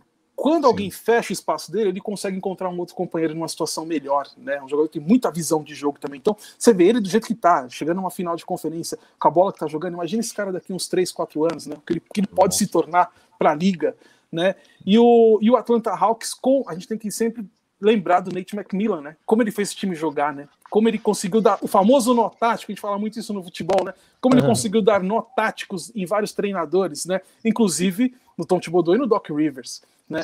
E no jogo do primeiro jogo contra o, meu, o Milwaukee Bucks, ele conseguiu fazer isso no, no Mike Budenholzer, né? O Black Budenholzer que é o mesmo caso do Ben Simmons para mim. Eu defendo e não defendo. eu defendo pelo histórico dele. Não dá para falar que o cara não sabe treinar uma equipe, porque ele já foi treinador do ano duas vezes, já chegou em final de conferência. Entendeu? Então não é um cara que desaprendeu a, a, a ser técnico, Inclu né? Inclusive foi, o, foi o treinador do, do Spurs do Leste, que era o Atlanta Hawks na mão dele. Né? É verdade. então, quer dizer, não dá pra você chegar e falar, esse cara é burro, esse cara não sabe treinar. Não, ele sabe treinar. Ele tá na NBA. Né? É. Fatos, a gente, era pra gente estar tá lá. Se fosse na beira da quadra lá, já pensou eu treinando Milwaukee Bucks? Não, não tem condição nenhuma. né? É o Mike Budenholzer. Ele tem... Mas, por outro lado, tem essa questão de, de leituras em situações de jogo que o cara realmente a gente, se, a gente questiona, fala, mas por que, cara? Né? Você, uhum. assim, a gente que está acostumado a cobrir, a acompanhar e estudar o basquete, a gente vê algumas situações, a gente, dentro da nossa condição, a gente não está lá todo dia, a gente não está vendo treino nem nada, mas dentro do que a gente acompanha, a gente se questiona, né? Fala, mas será que não tinha um outro, um caminho mais nítido aqui, ó? Tem um caminho mais nítido, por que você não optou? Por que você optou pelo mais difícil? Ou por algo que, de certa forma, não iria funcionar? Mesmo antes de você uhum. executar, a gente sabia que não ia dar certo. Tem, tem, certas coisas que a gente olha e a gente fica perplexo, porque a gente fala assim, cara a gente sabia que isso não vai dar certo, não tem a menor condição. Como é que o eles lá faz? Entendeu? A gente sabe é que vai dar merda, vai dar, vai, vai dar ruim, isso não vai funcionar. Aí o cara vai e faz. Aí a gente fala, você continua errando sabendo que o negócio. então, e, e, e o Trae Young, né, falando isso, ele, ele, como pessoal, o novo termo do momento, né, ele alugou um apartamento na casa do Mike Banderose, porque primeiro que o Banderose vem para o primeiro jogo é, sem saber o que fazer com o Trae Young, a verdade foi essa, porque ele coloca na linha de cima o Drew Holiday para marcar o Trae Young, mas só que o Drew Holiday fica com uma carga absurda no jogo. Né? E o cara, além de ter que marcar, tentar fechar o Trae Young, ele tem que pontuar, ele tem que distribuir ponto, ele tem que contribuir na defesa, né? E o PJ Tucker é um jogador que a gente conhece pelo estilo de marcação, apesar de não estar na mesma linha de quadra que o Trae Young, é, é, um jogador que meio que fica sem função na marcação ali, né? A gente não consegue ver o, PJ Tucker fazendo nada. Né? É um jogo completamente oh. perdido na questão ou, de defesa ou ele do, tem, do ou ele tem alguém, ou ele tem alguém para marcar, como foi o caso do KD, que é aquele cara que ele vai ficar ali. Se não tiver isso, ele fica que nem barata tonta. Exatamente, foi o que aconteceu no primeiro jogo, uhum. porque o KD é um, é um, é um, é um power forward ali, um, um ala armador, né? O, o PJ Tucker também é um ala, né? Eles ocupam ali, de repente, o mesmo, mesmo espaço de quadra. Então você consegue imaginar esse mashup aí, né? Você consegue imaginar esse uhum. confronto, mas com o Triang, é, é, é o que você falou, Cadu. O, o, no caso do PJ Tucker, que é um excelente marcador, é, o, Boden, o Bodenhauser não conseguiu dar uma função para ele na questão de marcação, então ele fica per, perdido. Tanto que nas trocas do, do, do Drew Holiday para marcar, você não vê o, o PJ Tucker indo cobrir. Entendeu? É, foi muito estranho a, a, a função desempenhada para o Drew Holiday e para o PJ Tucker nessa questão de marcação do Trang. No fato, o cara meteu 48 pontos, deitou e rolou. Já nessa segunda partida, a gente vai falar da segunda partida? Tô, a gente falou só da primeira, né? Pode falar da segunda? Claro. Rapidamente? É, é, a gente já viu um, uma, um, algo diferente, né? Que aí eu falo, aí entra a mão também do, do técnico, né? Não dá pra gente desclassificar o cara. O cara, de certa forma, analisou, estudou e falou: ó, dá pra fazer esses ajustes, né? Tanto que ele fez bons ajustes. A gente tem que reconhecer isso. O Mike Bandeiroso fez bons ajustes no segundo jogo. E aí você já tem o Yannis Antetokounmpo que já tinha feito uma ótima partida, né? Jogando o que jogou, jogou até melhor. E os jogadores como Chris Middleton, que fez o primeiro jogo, que foi horrível, tá? Apesar de ter entregado 15 pontos, o jogo do, do Chris Middleton foi muito, foi muito abaixo, dentro do que a gente espera por ele ser o segundo jogador é, da franquia. E teve a sobrecarga no Drew Holiday. Então o time do Bucks não funcionou no primeiro jogo, né? No segundo você já consegue, os ajustes do Mike Banderoso já, já deram uma outra cara, principalmente na questão é, ofensiva. O Chris Middleton fez um ótimo sexto jogo contra o Nets, que foi o recorde da carreira dele, bateu, melhor marca na carreira, 38 pontos, mas no último jogo terminou o primeiro tempo, ele tá, tinha fechado só com cinco pontos. E um jogador com o peso que ele tem para a franquia, por ser o segundo jogador, ele não pode fazer só cinco pontos no, até o intervalo, em, dois períodos, entendeu? No primeiro jogo aconteceu a mesma coisa, faltavam esses jogadores chegarem mais. A gente sabe, da, o Chris Middleton, inclusive, no, no jogo, primeiro jogo contra o, o Hawks, ele perde uma bola ali, um dos últimos chutes ali, de três ali, né, que ali praticamente derrotou a equipe. Ainda teve aquela bola do Pat Connaughton, que foi horrível, que eu não sei porque desenharam a jogada para ele, foi horrível. Né?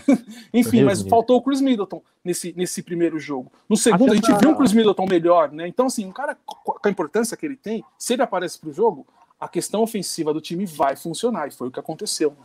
A sensação que dá é que Chris Middleton ele tá vivendo um sonho. E ele não, ele não acredita ainda, acho que não cai a ficha para ele que ele é o segundo cara da franquia. Ele não tá, não tá, ele não tá convicto que hoje em dia ele é um All-Star. Então ele faz jogos brilhantes e faz jogos que, tipo assim, caraca, cadê ele? Você tem que apagar. Ô, filhão, chega aqui. Você, tá, você é o segundo homem dessa franquia aqui. Você Ô, tá esquecendo ô, disso? Alex do Palmeiras? Tipo Alex. É tipo isso. Vem aqui, aparece aqui, por favor, porque comparece aqui no serviço. E A gente, a gente jogo- tem, um, tem um histórico aqui de sempre elogiar o Chris Middleton, a gente sempre fala que ele é um All-Star menosprezado. E o- Passa por o- onde, Chris Middleton? Esse segundo jogo foi bom também, cara, porque não veio o Drew Holiday, que ele chegou na, no enfim, ele chegou nos playoffs, né? Ele não tava vindo bem, ele tá aparecendo. E outra, um Brook Lopes fazendo dois dígitos de ponto, cara.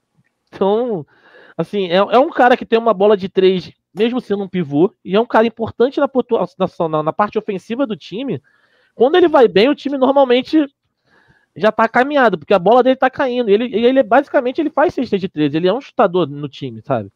Então é legal quando você vê. E os pontos estavam. Todo mundo pontuou muito bem. Assim, deu tudo certo. Agora, vai ter que ajustar mais. Porque com certeza, quando chegar em Atlanta, lá na Geórgia, os caras não vão dar esse mole de novo dos- de, de, do Tetocumpo deitar e rolar e tudo mais. Até, até porque, né, Cadu, o Atlanta Hawks, ele é um time que tem, é um dos melhores, é, uma das melhores equipes, aliás, é uma equipe que tem um dos melhores aproveitamentos jogando em casa. né? Na temporada regular foram 11 vitórias seguidas jogando em casa, né? E até o, o- a série contra o, o Sixers, numa sequência de 23 jogos jogando em Atlanta, é, tinha ganhado 21. Ou seja, foram duas derrotas. Né? Então, é uma equipe muito forte jogando em Atlanta. E por incrível que pareça, nessa pós-temporada, o Atlanta, que fez uma ótima temporada regular jogando em casa, nessa pós-temporada está muito bem jogando fora de casa. Né? Então, até, então, o primeiro jogo que ganhou do Bucks foi a sexta vitória jogando fora de casa. Né? Então, você vê que esse time do Atlanta, jogando em casa, jogando fora de casa, é perigoso. Em casa é mais ainda. Então, eu concordo com você. Vai ter que. Foi bem o segundo jogo, foi bom, os ajustes deram certo, mas para esse jogo em Atlanta, vão ter que ter esses ajustes que melhoraram a equipe e outros pensando na força do Atlanta Hawks, é, jogando na casa deles também, né? Eu só queria pontuar o que o Marcelo falou aqui, exaltação ao, ao nosso querido menino Trae Young. É, Trae Young, na época, na época do draft, o prospecto dele era o. Ele é o mais. Ele é o Stephen Curry 2.0. É, a, gente, a gente naquela época falava, nossa, tá, tá bom, né? Hoje em dia é uma comparação assim, mais do que justa, e você até é, atribui o 2.0 no sentido de melhor esse, esse lance que o Marcelo comentou da visão que ele teve da quadra, de encontrar o companheiro livre, de ver o, de ver o backdoor, algo, algo que o Cadu sempre fala que falta às vezes no Stephen Curry, enquanto armador, o Trae Young ele tem, ele tem esse, esse skill, essa, essa Tino- esse habilidade. tino da armação, entendeu? Vamos, vamos, vamos É. botar polêmica nessa live, ô, ô, Cadu. Coloca aí, ah, coloca na legenda. Renan acabou de dizer que Triang será maior que Curry. vamos, botar um, vamos botar um fogo aqui na Eu não vou falar. Como armador, eu vou botar uma polêmica maior. Ah, O Mog se amarra. Como armador, eu acho o Rick Rubio muito mais armador do que o, do que o Stephen. Eu acho, o cara é PG de verdade. O Raulzinho joga mais de armador do que, o- do que coisa, entendeu? Ah, Ai, cara, do o céu, Mogli deve ter dado um pulo da cadeira agora aí. Que nada, ele concorda. Ele concorda. Vou concorda. dizer que Trajangle será o maior que Curry. Printa aí, E- galera. Então, print agora então assim, res- respo- respondendo o nosso querido Rebodank aqui que perguntou como o Hawks vem para o jogo 3 em, em casa. Ho, é, Hawks vai, vai aprontar ou outra vitória do, do Milwaukee para a gente encerrar aqui a Conferência Leste e passar para o Oeste? Como é que Cara, chega então mesmo? Vou te 3? falar. Palpitão, palpitão. Eu acho que Hawks leva. Eu acho que Hawks nesse primeiro jogo leva. Eu acho que vai, vai fazer 2x1 e aí vai ficar um bagulho muito doido, porque vai começar a pressionar do outro lado e a gente vai ficar que nem da maluco pensando o Hawks vai pra final da NBA. Eu também aposto no Hawks nesse jogo, ah, principalmente pelo fator casa, né? E aquilo que o Renan pontuou muito bem, a gente dissertou aqui, a gente eh, conversou aqui sobre a questão da responsabilidade, né? O Hawks se perder essa final de conferência, tanto faz como tanto fez, pelo contrário, vai ser algo até eh, inspirador para uma próxima temporada, é um time que já chega como um dos favoritos. Tem um enredo parecido até com o Miami Heat do ano passado, né? Que até então a gente não esperava, que vem na reta final da temporada regular fez uma ótima campanha, né, veio chegando, teve a paralisação, mas veio para a bolha e manteve é, o ritmo, chegou numa final de NBA, né, então tinha uma expectativa muito alta para o Miami Heat nessa temporada, né, antes de começar a temporada. Acho que o Hawks até aí é a mesma coisa. Pela campanha que fez, onde está, para a próxima temporada vai chegar, assim como uma das equipes mais vistas, né, mais estudadas pelos adversários, uh, e aí com essa ponta aí de, também de, de favoritismo, né? Só. Uhum. Aí vai, vai depender se vai ter a mesma, a mesma campanha que o Hit teve, né? A mesma decepção. Eu estou muito decepcionado com o Hit, Renan. Então eu vou falar direto aqui, viu? Mas vamos ver se é a mesma. Tá errado. a mesma campanha. Mas vem para a próxima temporada, independente se, se, se classificar ou não para a final vai vem para uma próxima temporada já como uma das equipes aí a serem batidas, né? Com esse favoritismo também dentro da Conferência Leste, principalmente. E é, e é como a gente carinhosamente chama o time do povo. A gente vê a repercussão aí, muita gente falando de Hawks e Young. É, com certeza vai reverter o quadro. Foi, teve, é, teve uma pesquisa feita que apurou que a torcida do Hawks é a penúltima torcida em quantidade, é, em quantidade aqui no, no Brasil.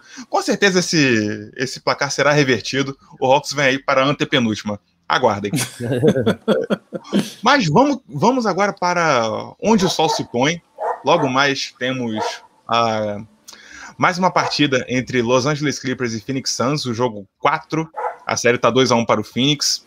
É, os, dois, os, dois, jogos no Arizona foram vitória, vitória para o Suns. É, foram duas partidas onde o Clippers, o Clippers esteve ali disputando ponto a ponto. Acho que no primeiro jogo ele se resolveu no, no último quarto, o segundo jogo se resolveu no, na última jogada. É, e tivemos um, um jogo 3 em Los Angeles cercado de expectativas pela volta do Chris Paul, mas o que a gente teve foi uma atuação de gala de Paul George e sim do resto do elenco do Clippers também para uma vitória muito contundente em cima do Phoenix Suns. E Cadu, eu vou começar com você dessa vez. Como é que você está vendo essa, essa série entre, entre Suns e Clippers? Como é que a gente está trabalhando essa expectativa aí do retorno do Chris Paul? Cadê Kawhi? Cadê Cameron Payne no Phoenix é, Suns? É, cara, eu acho que o time do Suns, depois da série contra o Lakers, em que o Lakers assustou eles enquanto o Anthony Davis estava bem, assim, o time sofreu um pouquinho de uma pressão ali, eles ficaram assustados naquela série. Acredito que se o Davis estivesse bem, o Lakers tinha passado por eles, sabe? Porque o time ficou perdido. Eles ganharam o primeiro jogo e de repente eles se desestabilizaram. Depois disso, foi ladeira acima, né? Não foi ladeira abaixo. Eles só escalaram o negócio e, tipo, o time mostrou uma maturidade muito grande na, nos jogos contra o Denver, tanto que foi uma varrida. E nos dois primeiros jogos, mesmo sem o CP3, que era o cara que acalmava o time em momentos tensos, né? Aquela bola do DeAndre Ayton, aquilo ali é uma jogada de gente grande, de gente rodada, sabe? O cara tem, não é qualquer um que consegue fazer. Claro, tem a mão do técnico que montou uma jogada fenomenal, e os jogadores, eles conseguiram manter o equilíbrio dentro de quadra. Porque do outro lado, tu tem um time cascudaço. Tu tem um Beverly que fica no teu ouvido. Tu tem um Paul George, tu tem um Reg Jackson, Morris, sabe? Uma, uma galera, os bad boy mesmo, os caras casca grossa do outro lado. E os garotos estavam jogando tranquilo, sabe? Tipo, o mais, mais experiente em quadra era o Jay Crowder, do time do, do Suns, se você pegar bem. Então você pensa, caraca, só tinha moleque. Mas eles mostram uma maturidade muito grande, mesmo jogando sem o CP3. Isso eu achei muito legal do time do Suns. E, e do outro lado, você tem um Clippers que tá nessa remada de sempre, cara. A tônica do Clippers nessa temporada toda, nesse playoff todo, foi isso. Apanha, aí vem remando, vem remando, vem remando e ganha. Apanha, vem remando, vem remando e ganha. E agora apanhou, deu a primeira remada. Vamos ver hoje se vai conseguir dar a segunda e, e fazer alguma graça, mas é, eu acho que hoje a ausência do CP3 pro Suns é muito maior do que o do Kawhi pro Clippers. É o que a gente estava conversando aqui antes até de começar o programa, que é incrível você achar que. Você considerar que o Kawhi fora do time é melhor. Porque a gente falou isso em outras lives, que o que me parecia, o que acontecia é que, tipo, como o Kawhi estava em quadra, os caras ficavam preguiçosos. Eles falavam, ah, eu não preciso pontuar, ele vai fazer 48 pontos. Quando ele sai de quadra, o time fala: Ô, oh, calma aí, agora a gente tem que jogar. Se a gente não pontuar, o bagulho não vai para frente. E aí todo mundo começa a ver a bola. Pô, o Reg Jackson tá fazendo um playoff sensacional, cara. Assim, ele me fez passar raiva no jogo contra Dallas, sabe? Que é um cara que a gente não esperava mais nada e o cara vem voando. Você tem um Raja Rondo que é o Rondo, sabe? É o Rondo, é um cara. O Zubat, que passou dois jogos de playoffs aí quase inutilizado, entrou nessa série, tá jogando bem. Assim, é muito ruim eu ter que falar bem do Clippers, eu não gosto. Você, você ainda tá devendo elogiar Tailu. Ah, eu sei não. que você não gosta, mas tá faltando esse elogio. Tá indo, vai. Assim, eu acho que. Eu, eu ainda acho que vai dar Suns. meu coração fala, clama pelo, pelo solzinho de Fênix, entendeu? A Arizona tá no meu coração. Eu acho que vai dar Fênix, mas não acho que vai ser fácil. Eu acho que o time do Clippers tá querendo muito também, sabe? Os caras estão querendo muito. Só que na hora da prancheta, irmão, na hora da prancheta, tu bota o Monte Willis e tu bota o outro do outro lado, não vou nem citar o nome desse, desse homem, né? Não merece ser citado. É, é nó tático, é aquilo. O Monte Williams, essa jogada do DeAndre Ayton, que ele pega, que ele monta, arma a jogada, tu vê o time do Clippers embananado na marcação, que eles não sabem o que eles vão fazer. E o Ayton passa com aqueles dois metros e pouco, sozinho, por trás de uma cacetada de gente, e não tem ninguém para parar na frente dele, sabe? Os caras chegam assim, gente, o que, que aconteceu? E o cara mete aquela bola mágica, né, cara? Aquilo ali é a essência do basquete purinho. Aquilo ali que é, é playoff, é final de conferência, é bom demais. E espero hoje que o Suns que ele se acerte, que ele se faça os ajustes, né? Como o Marcelo bem falou, o nome é o ajuste, né? Real é, é os ajustes que faltaram no último jogo para eles vencerem o Clippers, né? Então, tipo, com o CP3 já, já jogando, é um cara que ele é muito inteligente dentro de quadra e fora de quadra para orientar o time. Com certeza ele conversa com o treinador sobre coisas que ele viu que e faltou alguns jogadores também, tipo o Devin Booker, ele estava muito mal nesse último jogo, muito mal mesmo, assim. O Devin Booker, quando ele não tá pontuando, ele, ele perde a cabeça e começa a errar e começa a ficar coisa. E Acho que ele, ele, que ele, tava, ele tava desconfortável jogando demais, cara. Pô, sentiu, sentiu a pancada. Com certeza. E ele entra na pilha, cara, que não pode, porque você tá lá arremessando, aí o banco do Clippers tá aqui, ó. Tá, tá, tá, Cara, o Patrick, o Beverly. O Patrick Beverly. O Beverly entra na mente, cara. Ele entra na. Da mesma forma que o Luca Doncic entrou na cabeça do Beverly e não deixou ele ter paz na primeira rodada dos playoffs, as coisas mudaram agora, entendeu? Ele, o Beverly tá entrando na mente do Booker. É muito chato ele, cara, mas. Como eu, gosto é falar, como eu, gosto de falar, nada é por acaso. Você começou a falar de técnicos. Diego Silver apareceu aqui para prestigiar Ih, olha o cara seu, conhecimento tático. Muito boa noite, Silver. É, e, obviamente, não vou deixar o Silver a ver navios. O Silver, o Silver só veio ver o Marcelov. Marcelov, brilha. brilha. É, eu vou. Eu vou. Na hora que a é, gente está falando do Suns, a gente está falando do Suns e o Silver foi o maior defensor do Phoenix Suns do Big Jam. o Silver é o maior, é o maior torcedor do, do Phoenix Suns maior torcedor do Phoenix Suns. Eu vou, eu vou roubar aqui o área restritiva depois me processe, mas eu vou colocar o Marcelov na câmera do Brilha Muito, porque foi esse momento. foi, para, foi para esse momento que ele, que ele veio. Marcelov, com você a palavra. Disseste sobre a série do Oeste. O, o Silver, ele só torce ele só torce pro Suns, pro Kings, ah. porque o Leicão se deu mal, né? Senão ele ia estar impossível. Porque assim, vamos, vamos supor, se o Lakers passasse pelo, pelo Santos, provavelmente ele estaria jogando nesse exato momento, né? Iria fazer o jogo de hoje. E Diego Silva, quando o Lakers está numa final, seja de conferência ou de NBA, principalmente, o cara fica impossível, tá? Ano passado que a gente teve que aguentar Diego Silva com o Lakers campeão foi coisa de louco, viu? Te contar, viu? Então ele tá apostando as fichas no Suns, ele gosta de falar do, do, Sacramento Kings, ele quer ver LeBron James no Sacramento Kings, né? Esse é Diego Silver aí, nosso glorioso professor e salário um salário mais alto do basquete brasileiro pertence a Diego Silver, viu? Uh, eu, vou, eu, vou bem, eu vou bem no que o Cadu falou também mesmo, né? Dessa questão do Clippers, né? Como a questão do Kawhi, como ela foi completamente influente no, no, no basquete que o Clippers está jogando hoje. Você fala, mas como assim, Marcelov? O Kawhi tá fora, o time tinha que, que sei lá, piorar, sentir a falta sentir a falta, sente, né? Porque é um excepcional jogador, é o principal jogador, a gente sabe. Kawhi já deu título aí. Kawhi deu um título pro Canadá, entendeu? Foi, foi, ele, né? Uh, agora, sim, uh, uh, uma coisa que me chamou muita atenção nessa questão do Kawhi Leonard foi, né? Eu vou tentar não ser repetitivo, assim, eu falar o que o Cadu falou, mas vendo por, por, por, por, mais um outro caminho, né? Sobre essa questão do Kawhi. É, o Kawhi, ah, ele é um jogador que, além dessa questão de acomodação, né? O Kawhi tá aí, então bola nele, né? É, justamente por isso, né? Tudo era Kawhi Leonard, tudo era centrado no Kawhi Leonard. Quando o Kawhi sai, é, o que acontece? O elenco do Clippers aparece muito mais. E jogadores que até então estavam ali, coadjuvantes, mas que estavam não tendo uh, tanta, tanto destaque, começam a aparecer. Rice Jackson, Terce Man, Terce Man, né? Um jogador o que fez bons jogos, fez bons jogos na temporada regular quando acionado, né? Mas ele vem sendo fundamental aí nessa retomada, nessa arrancada do Clippers, né? Desde a série contra o Utah Jazz do nosso glorioso Mogli aí, né? Mas é, é, é isso que acontece o Kawhi Leonard sai, outros jogadores aparecem. A equipe, o coletivo do Clippers aparece mais, né? Porque tudo era bola no Kawhi, tudo é o Kawhi resolve, tudo é aquilo. E se você pegar, vamos voltar no tempo um pouquinho, de novo. O Paul George, né, que tá bem sendo um jogador excepcional também para esse Clippers aí nessa pós-temporada. O momento, o melhor momento do Clippers na temporada regular foi quando o Kawhi não tava e o Paul George, você lembra aquele mês inteiro? Foram 30 dias seguidos que só deu o Paul George. Foi onde o Clippers ganhou tudo é, não pegou uma sequência de jogos só de vitórias, foi onde ele se posicionou ali entre os quatro primeiros do Oeste e não saiu mais, justamente por conta daquela sequência onde Paul George liderava o time, né?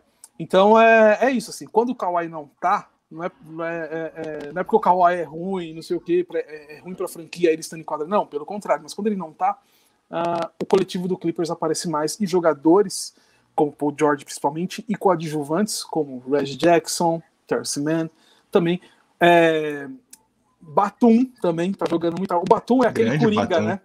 O Batum ele é um Batum. jogador que pode atuar na ala, na questão mesmo da, no campo de defesa, né? E como pivô, ele fez jogos como pivô quando o, o, o Clippers, não, o Clippers está sem o Ibaka, né? E quando o Zubat, aquele jogador que é, a, a, não vou dizer que é um jogador de sem, que não tem confiança da equipe, né? Porque ele vem fazendo bons jogos, aí, os últimos jogos ele foi bem, mas não é aquele jogador que tipo a gente vai colocar ele vai resolver todos os problemas do garrafão do Clippers, né? É, e por conta dessa falta de entender que o Zubat poderia contribuir nisso, o Batum fez essa função. Teve vários jogos que o Batum atuou lá, pivôzão mesmo, né? Ele vem jogando é, muito bem. O Cadu citou jogadores ali que são experientes né, e podem contribuir. O Rajon Rondo, que ainda não, o playoff Rondo ainda não apareceu, né? Não. Mas, o, mas você tem o DeMarcus Cousins, que é um cara ali do trash talk também, que irrita, que dá cotovelada. Você tem esse Pat Beverly aí que sim, esse cara ele fica aqui né, apitando e te deixa fora de controle, te deixa nervoso, né? Tanto que o Booker, o primeiro jogo, o Booker arrebenta, né? Não tem Chris Paul, mas o Booker leva a bola, distribui pontos, pontua, ele fez de tudo, né? No segundo jogo, o Clippers falou: peraí, a gente não pode deixar esse cara jogar. O problema é que o, aí o Clippers vem e fecha todos os espaços, e o Booker faz uma partida muito abaixo, fez, teve turnover pra caramba, sete, se eu não me engano. E aí, mas eles não esperavam que o Cameron Payne ia estar tá endiabrado naquele dia, né? Ainda sem o Chris Paul. Né? Então, para essa terceira partida que o Clippers ganhou, né? Tem a questão do fator casa jogando em Los Angeles, né? O Clippers já soube é, posicionar ali os espaços da quadra para fechar esses caras. Devin Booker, tanto que o Devin Booker tem mais uma partida, ele é muito, muito bem marcado. Ele tem mais uma partida abaixo do nível que ele estava tendo. Cameron Payne também, por ser um jogador mais rápido, é mais difícil, né? Você fazer uma marcação individual ou dobrar nele, que ele consegue escapar muito fácil. Só que ele se machucou, né? E tinha um Chris Paul ali voltando ali da questão da, da, da, Covid. Ele mesmo falou que não pegou na bola durante esse tempo que ele ficou afastado. Ele só deu uns arremessos na quadrinha que ele tem na casa. Quadrinha, né? Deve ser um puta ginásio na casa dele. Na, na, na cesta, no quintal. Né? Você imagina aquela, aquela tabela improvisada com área de bicicleta? Não, jamais. Não. Porra, bagulho de acrílico, bonito, quadra de taco, pô, negócio profissional que ele deve ter. Ele disse que só fez uns arremessos em casa, né? Então, assim, tem toda essa questão também de desse de jogo ele não ter voltado bem, né? O cara passou por Covid, algo que atinge, né? É, a questão de Ninguém saúde. Sabe como né? ele voltou, né? Cara? Ninguém sabe, né? Talvez no jogo agora ele, ele possa estar uh, melhor, né? E a gente vê um Chris Paul que a gente viu aí uh, nos últimos jogos, né? Então, assim, faltou isso. O Clippers soube muito bem fechar os espaços, do, mais uma vez, do Devin Booker, entendeu que o Cameron Payne não era só um jogador que vinha da segunda unidade e pronto, não. Já que é um jogador fundamental para o esquema do Monte Willis, fechou o cara também, teve a sorte dele se lesionar, e um Chris Paul vindo aí, não vou dizer baleado porque não foi lesão, mas sem ali aquele ritmo, né, aquela sequência, até porque o Suns estava numa sequência de nove, nove ou dez vitórias, isso embala qualquer equipe, né? Claro. Então o Chris Paul não estava com esse ritmo da sequência, né? Ficou uma semana aí é, afastado, né? Então, quer dizer, é, é, é isso, assim, o, o, o Clippers conseguiu, né, com essa fazer um bom trabalho defensivo e aproveitar também essas situações adversas da equipe do Santos, contusão e o afastamento uh, do Chris Paul, né? Então foi, é assim, é assim que, eu, que eu enxerguei esses três jogos aí. Dois jogos muito bons do Phoenix, o segundo com aquela bola do André Ayton, né, que vocês citaram. O André Ayton é um jogador que, na minha opinião, se tiver algum torcedor do Lakers aí pode me, me contrariar, mas eu acho que quem quem fez o Eiton brilhar e, e, continuar brilhando foi o Los Angeles Lakers, tá? Porque o Lakers não botou fé no Andre Ayton na série. Ficou focado em fechar o Devin Booker e fechar o Chris Paul e deixou ele trabalhando sozinho. Nem o Davis se preocupou em marcar o Ayton. Tá? Porque e... tinha todo aquele, não vou dizer hate, mas aquela coisa de tipo, ah, é o Andre Ayton.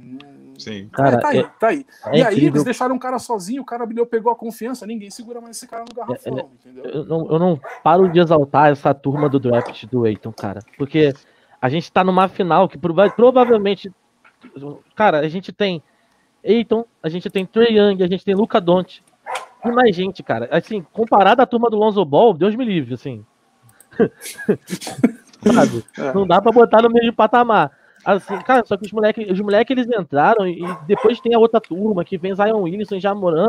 Essa molecada, eles entraram na liga desrespeitando os caras, mano.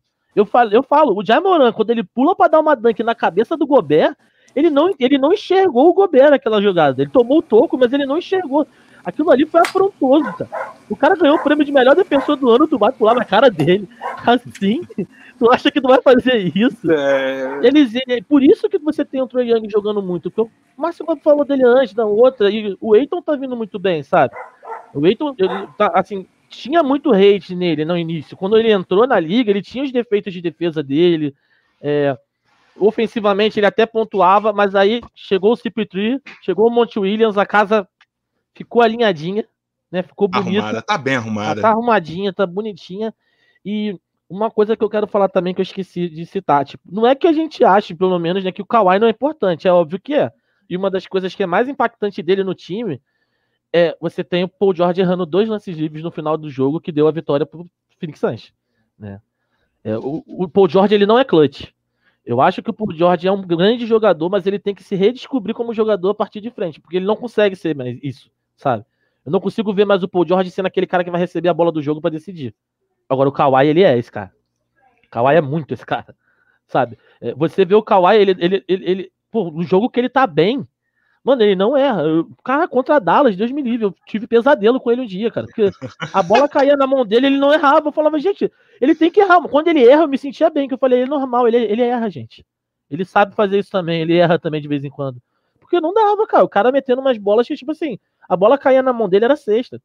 Ele todo torto, todo troncho, marcado, o cara de dois metros botou na mão na cara dele, e ele, tô aí, toma, bola na tua cabeça, toma dunk na tua cara. E é, e é isso, e ele faz falta nisso, assim. Se o Clippers, os jogos estão sendo bem equilibrados, assim, os três, tirando por, pelo último jogo, que o Clippers conseguiu abrir um pouquinho mais, e no final do jogo o, o time do Phoenix Suns perdeu fôlego e tudo mais, os dois primeiros jogos foram a pau a pau, assim, não teve um distanciamento do placar, sabe? Porque um abre, de repente você vê o outro time já tá colando. Então são jogos que vão ser decididos no clutch, em quem é grande.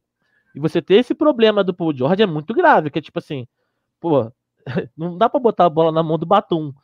Tudo mole. Ô, ô, ô, olha não só. Dá. Se tem, algum, se tem, algum, registro meu na história desse nosso podcast criticando o Nicolás Batum, me prendam, porque eu não, jamais critiquei. Você, eu jamais critiquei Nicolás Batum. Inclusive, acho que ele, faz, ele fez por dele. merecer. Você só criticou o contrato dele. Ele fez por merecer cada um dos milhões. Acho que tem que, inclusive, dar mais para ele, porque é um atleta sensacional. A, a França se chama Nicolás Batum. Jamais critiquei Nicolás Batum. Você olhe lá, você dobre sua língua para falar de Nicolás Batum. O Lupin o Lupin estava assistindo o jogo só para ver o Nicolas Batum, tá? A França, a França é Clippers na, nesse, nesses playoffs. Tá? Jamais tem... critiquei. É verdade, o, o, o, o Marci tava lá, né? Com a camisa do Isso. Clippers, tudo, né? Eu só queria falar de. É, é só para encerrar minha, minha participação sobre esse Clippers. É, tem um jogador. Clippers e Suns. Tem um jogador que eu acho que é muito importante, tá? A, a Cameron Payne. também. Cameron Payne. Sim, Sim, Cameron Payne. Nós temos um outro, vou citar outras aqui, porque ele é meio vilão e herói, né? Que é o Jay Crowder, né? Como esse jogador é importante pro, pro Suns na questão. A gente fala muito do Chris Paul, né? Que a presença do Chris Paul ajuda muito a equipe, né? O Chris Paul, além de contribuir jogando, a presença dele, né, pro seu jogador. Talvez até ah, naquele jogo, ah, no primeiro, no segundo jogo, ah, que o Suns ganhou, né? Mas que chegou a abrir nove pontos no último quarto. Estava numa situação tranquila para fechar o jogo e não conseguiu Talvez se o Chris Paul tivesse, o Suns iria manter ali a, a, os pontos, o equilíbrio ali emocional, mental, para seguir até o fim da partida tranquilo e não ter tomado aquele sufoco, a virada e ter que esperar aquela bola do André Ayton para encerrar, ainda cercado de polêmica, se foi falta ou não foi, se teve interferência ou não, né? Que aí depois a, a, a gente viu que na regra é, não se tem arremesso né, na linha de fundo ou na lateral, então não teve interferência, ficou aquela questão se ele fez falta ou não no Zubat, enfim, foi uma confusão, né? O Suns quase perde aquela partida, como o Cadu lembrou, se não fosse os dois lances livres do Paul George, é, o Suns teria perdido aquela partida com certeza, né? Uh, mas o Jay Crowder é, é um jogador que, mesmo a, a, eu falo herói vilão porque ele é um vilão para as outras equipes, porque ele tem também essa coisa do trash talk, ele enche o saco dentro de quadra, ele fica aqui, é um jogador rodado que passou por várias equipes, ele sabe jogar playoff. Tava o ano passado no seu ritão, né, Renan? E foi muito bem, eu, inclusive. Eu, cheguei, eu vi esse comentário chegando, Marcelov, eu vi esse comentário chegando. ele muito foi obrigado. muito importante, tenho certeza que se ele tivesse no hit, muita coisa que não funcionou no hit nessa temporada iria funcionar, porque esse cara, ele é, é um cara. Não ia ser 4x0, ia ser 4x1. Ia ser 4x1 e, assim, e essa uma vitória seria com uma, com, com uma bola Game winner dele. dele de 3, com certeza. Mas o Jay Crowder fala, ele é vilão por esse lado, que ele consegue penetrar assim na cabeça do adversário. Vocês lembram até a valsinha do, do que ele fez? Pô, eu, e, ele é salsa, é chato, né? folgado, né, meu? Folgado. Um gadaço. E, e, ele é herói justamente por isso, porque na ausência do Chris Paul, ele consegue dar esse equilíbrio. Ele é um jogador experiente, consegue dar esse equilíbrio é, mais emocional uh, ah, para a equipe. Tanto que a, bola do jogo foi dele. Tudo bem, o Eiton foi lá, subiu dois metros, cravou. Mas que passe foi aquele? ele estava atrás, da, ele tava atrás da tabela, entendeu? Então, assim, é, eu só queria destacar, a gente falou de vários jogadores do elenco de Clippers e Suns, tem essa peça aí, Jay Crowder, e sim, é um jogador que pode fazer a diferença, principalmente quando jogadores como o Devin Booker não, não aparecer, porque foi o que aconteceu na partida número 2, né? Jay Crowder chamou a responsa e arrumou aquela bola que eu acho que nem o Eiton esperava. Ele viu a bola no moto e falou: vou subir. subir mas, a, a, minha obrigação é ir. Se for bom ou não, eu não sei, mas eu vou. É, Cadu, eu vou eu vou pegar, pegar a carona no que o Marcelov falou. O Marcelov citou o Jay Crowder desequilibrando. Eu quero que você me diga, Cadu, quem desequilibra nessa série, para qual lado, e aproveita e deixe seu palpite para a partida de logo mais. Quem desequilibra? CP3, velhinho, cansadinho, com título na mão, né? É, quem vai levar hoje vai ser o Suns, vai ser 3 a 1 e no Arizona a gente fecha essa porra e o mal vai ser batido novamente. A gente já derrotou o primeiro mal lá do leste e agora do oeste, porque eu não gosto do, eles me tiraram das finais. Porque se o Dallas pega o Utah, a gente passa. O Utah não tem título, não tem camisa. Alô, Leonardo Mori. é esse sentimento de revanchismo que colocou o planeta Terra em duas guerras mundiais, tá? Então, Pô, nem aí. Tô de olho. Eu, eu, eu queria, nessa, nessa série, eu não quero sete jogos, eu quero quatro jogos e joguem pelo meu entretenimento. Marcelo, você citou o Jay Crowder desequilibrando. É seu palpite para logo mais. Jogo 4 em Los Angeles. O palpite hoje eu vou ficar com o Suns também. Tem aquela aquela mística, né, Cadu e Renan, do, do, do Clippers sai e, e, aconteceu, né? Vamos dizer que é uma, uma mística porque aconteceu dele sair perdendo por 2 a 0 e levar a série, né? Sim. Se isso se, se, se agora sim a mística se, se confirmar, o Clippers é, é, é, o campeão do Oeste, se isso acontecer de verdade. Mas não, acho que é um, é um, é um outro adversário, tá? É um adversário muito superior ao Dallas, me desculpa, Cadu, e muito superior ao Utah Jazz também, que foi esse Suns. O Utah Jazz também me decepcionou um pouquinho mas aí a gente consegue rapidamente, não sei se o Mogli tá aí, não sei se ele vai concordar comigo, provavelmente não, porque ele ainda deve estar magoado com sua equipe, é. mas o Utah Jazz foi uma equipe que foi muito bem coletivamente na temporada regular, e a gente destacou isso com o Snyder, a rotação, né, qualquer jogador que entrava ou saía mantinha aquela rotação, aquela, aquela máquina funcionando, a engrenagem funcionando, mas chegou um momento que a gente viu que aquela engrenagem coletiva só funcionava por conta de um jogador. Se esse jogador não tivesse em quadra, a coisa não iria funcionar, que era o Donovan Mitchell, né? Eu vi Sim. o Utah Jazz muito refém do Donovan Mitchell, né? Então por isso que me decepcionou um pouquinho. Eu esperava que o time fosse é, mais coletivo, porque se apresentou ser isso na temporada regular e nos playoffs ficou totalmente dependente do Donovan Mitchell. Tanto que a partir daquele não joga, o Jazz perde pro Memphis Grizzlies, jogando em Salt Lake City, né? Então é, o Jazz me decepcionou um pouquinho. Então por isso que eu falo, o Suns nesses playoffs foi superior ao Dallas e o Utah Jazz? Então é diferente. O Clippers tem essa questão aí, ah, 2 a 0 aí vai lá, arranca a força de onde não tem e vira a série. Mas é diferente. É um Phoenix Suns. É um Phoenix Suns que, para mim, mesmo com o LeBron e Anthony Davis em melhores condições, não iria deixar uma classificação passar assim. O time estava muito redondo. E bateu aquele Denver Nuggets sem dar qualquer tipo de chance para o Nuggets fazer alguma coisa naquela série, né? Uh, tem o Chris Paul, tem essa questão aí do Chris Paul, ver como é que ele vai voltar. Eu acho que ele volta melhor, e ele voltando melhor, ele faz a diferença, e sim, acaba sendo ele com ele jogando no nível que a gente já estava vendo ele jogar com esse Suns, é melhor que o Clippers, sem dúvida alguma. O Clippers tem, tem jogadores mais rodados, com mais nome, né? Com mais, mais jogadores mais casca grossa, mas na equipe o Phoenix Suns, que até então, uh, com exceção da partida passada, que nenhum jogador chegou a 20 pontos, mas se eu não me engano, em todos os jogos da série contra o Denver e em quatro jogos contra o Lakers, os cinco titulares fizeram mais de dois dígitos na pontuação, né? Então é, é uma equipe que, que trabalha muito essa questão de, de, de coletivo. E o Chris Paul, estando on fire, o Clippers não segura, tá? Então acho que eu vou palpitar acreditando nesse nesse nesse retorno, Chris Paul voltando de verdade hoje, né? Eu vou chutar aí um 3 a 1 pro, pro Phoenix Suns aí e aí levando a, a decisão de volta para o Arizona e aí já a história também já já fica um pouquinho mais mais complicada aí. O meu palpite não vai ter compromisso nenhum com a verdade dos fatos. Eu estou inspirado pelo resultado do, dos bolões aí, aí afora, mas tem um pingo de verdade que, assim, eu não vou dizer que ele desequilibra, mas em se tratando de Los Angeles Clippers, ele é o termômetro desse time, que é o Red Jackson. Eu acho que você tira muito do que o Clippers está é, apresentando em quadra pelo Red Jackson, pelo que ele está fazendo, pelo por como ele está envolvendo os companheiros em, em, quadra. Eu achava que esse cara seria o Rondo, mas até então a gente comentou aqui, o Rondo ainda não chegou para essa série, ainda não chegou para fazer a diferença como a gente está acostumado a ver, o, a ver o Rondo fazer.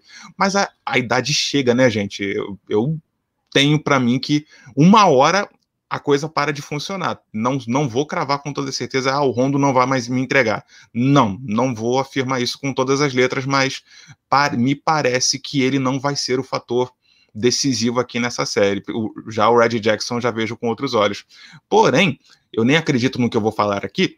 É, mas eu vou dar um voto de confiança porque eu sou, eu sou um cara que sou a favor da literatura, eu gosto de histórias sendo contadas e eu tô adorando o que o Paul George está contando nesses playoffs. Eu estou gostando de ver a história de Paul George ao longo, ao longo desses jogos.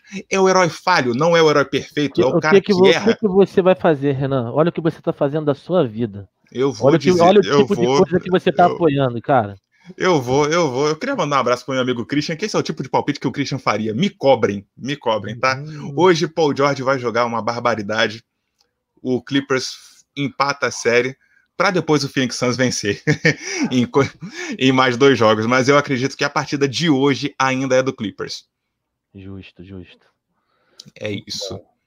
É isso. Em, no, em nome do, do, do, palpite, do meu palpite para essa série, eu também acredito que ela é, ele, ela é favorável para o Phoenix Suns, principalmente por conta do fator Kawhi. É, mas hoje eu acredito que o Clippers ah, jogue um, uma bela partida. É, dito isso, é, chegou aquele momento do, dos, final, dos finalmente, das despedidas. Marcelov, mais uma vez agradecer a sua participação aqui, aqui conosco. Esse aqui é o, é o momento para quem, quem se apaixonou pelos seus comentários, pelo seu carisma, pela sua presença.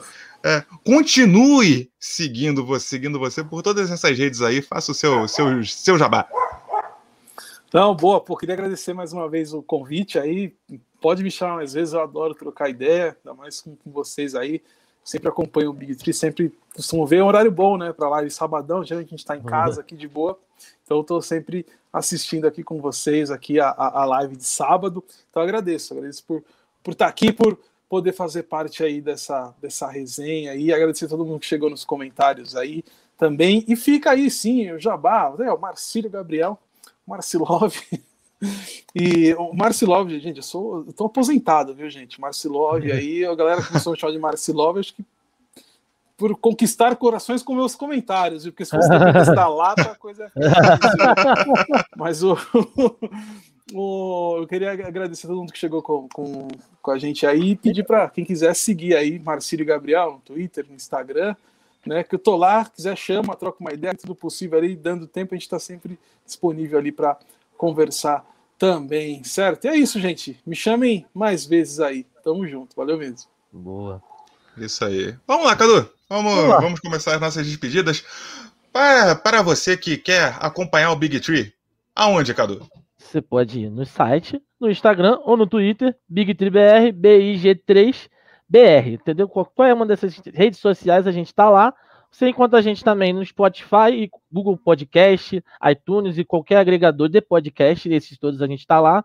Essa live ela é transformada num áudio e a gente tem o nosso podcastzinho para você ouvir os comentários do Marcio Love, essa voz marcante, essa voz sedutora. Então, você vai ouvir lá no seu ouvidinho, entrar essas informações, essa loucura do Renan, entendeu? De, de, de apoiar o Clippers.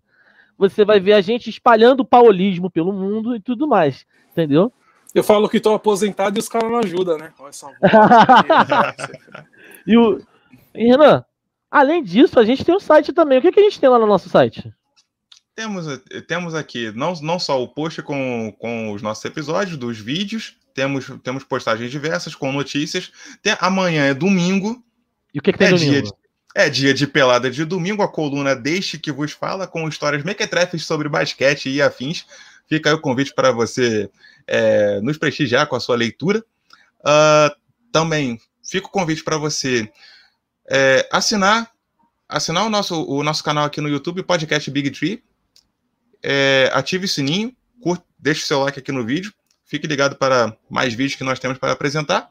E se você quiser contribuir com, com o nosso projeto, com o seu trocado para passagem. Cadu, eu adoro quando você fala do trocado para passagem. É aquele dinheirinho, aquela moedinha que você compraria uma balinha de 5 centavos, mas não tem mais balinha de 5 centavos. Então você pode juntar e ajudar a gente.